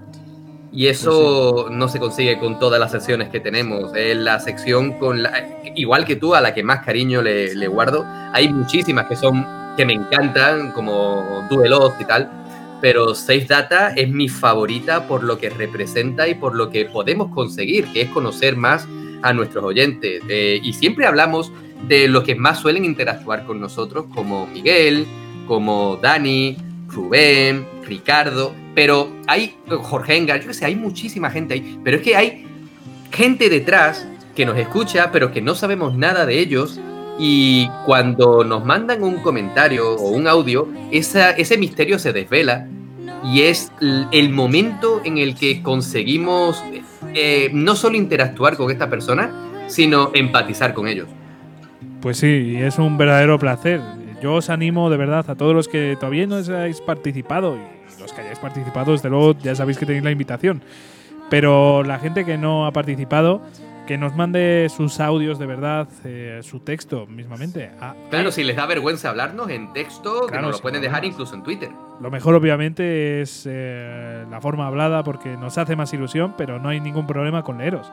enviadlo, por ejemplo, al correo expvideojuegos.gmail.com ex videojuegos, ¿vale? arroba gmail.com o si no, pues eh, poned el hashtag en Twitter explorando videojuegos y os leeremos por ahí. Eh, esto ha sido todo por hoy, por esta ocasión de este Save Data. Dentro de poco tendremos el último ya de, esta primera temporada, Jesús. ¿Quién lo iba a decir? Joder, ¿quién lo iba a decir? Lo hablábamos antes de empezar el programa, que llevamos casi un año haciendo este programa y hemos visto con toda la ilusión como la de un niño chico en, en plena noche de Navidad, ¿no? Hemos visto cómo el programa va creciendo, cómo va interactuando más gente con nosotros. Y eso es una sensación que es difícil de explicar, porque es como explorando videojuegos es como nuestro, nuestro bebé, ¿no? Nuestro retoño. Y, lo estamos viendo crecer poquito a poco y es una sensación indescriptible. Pues sí, de verdad que es, un verdadero placer y todo es gracias a vosotros. Así que de verdad, muchísimas gracias. Y Jesús, de verdad, muchas gracias por estar por aquí. A ti. Como siempre, volveremos dentro de muy poquito con más eh, explorando videojuegos, con más programas y con más diversión. Hasta luego, chicos. Hasta luego.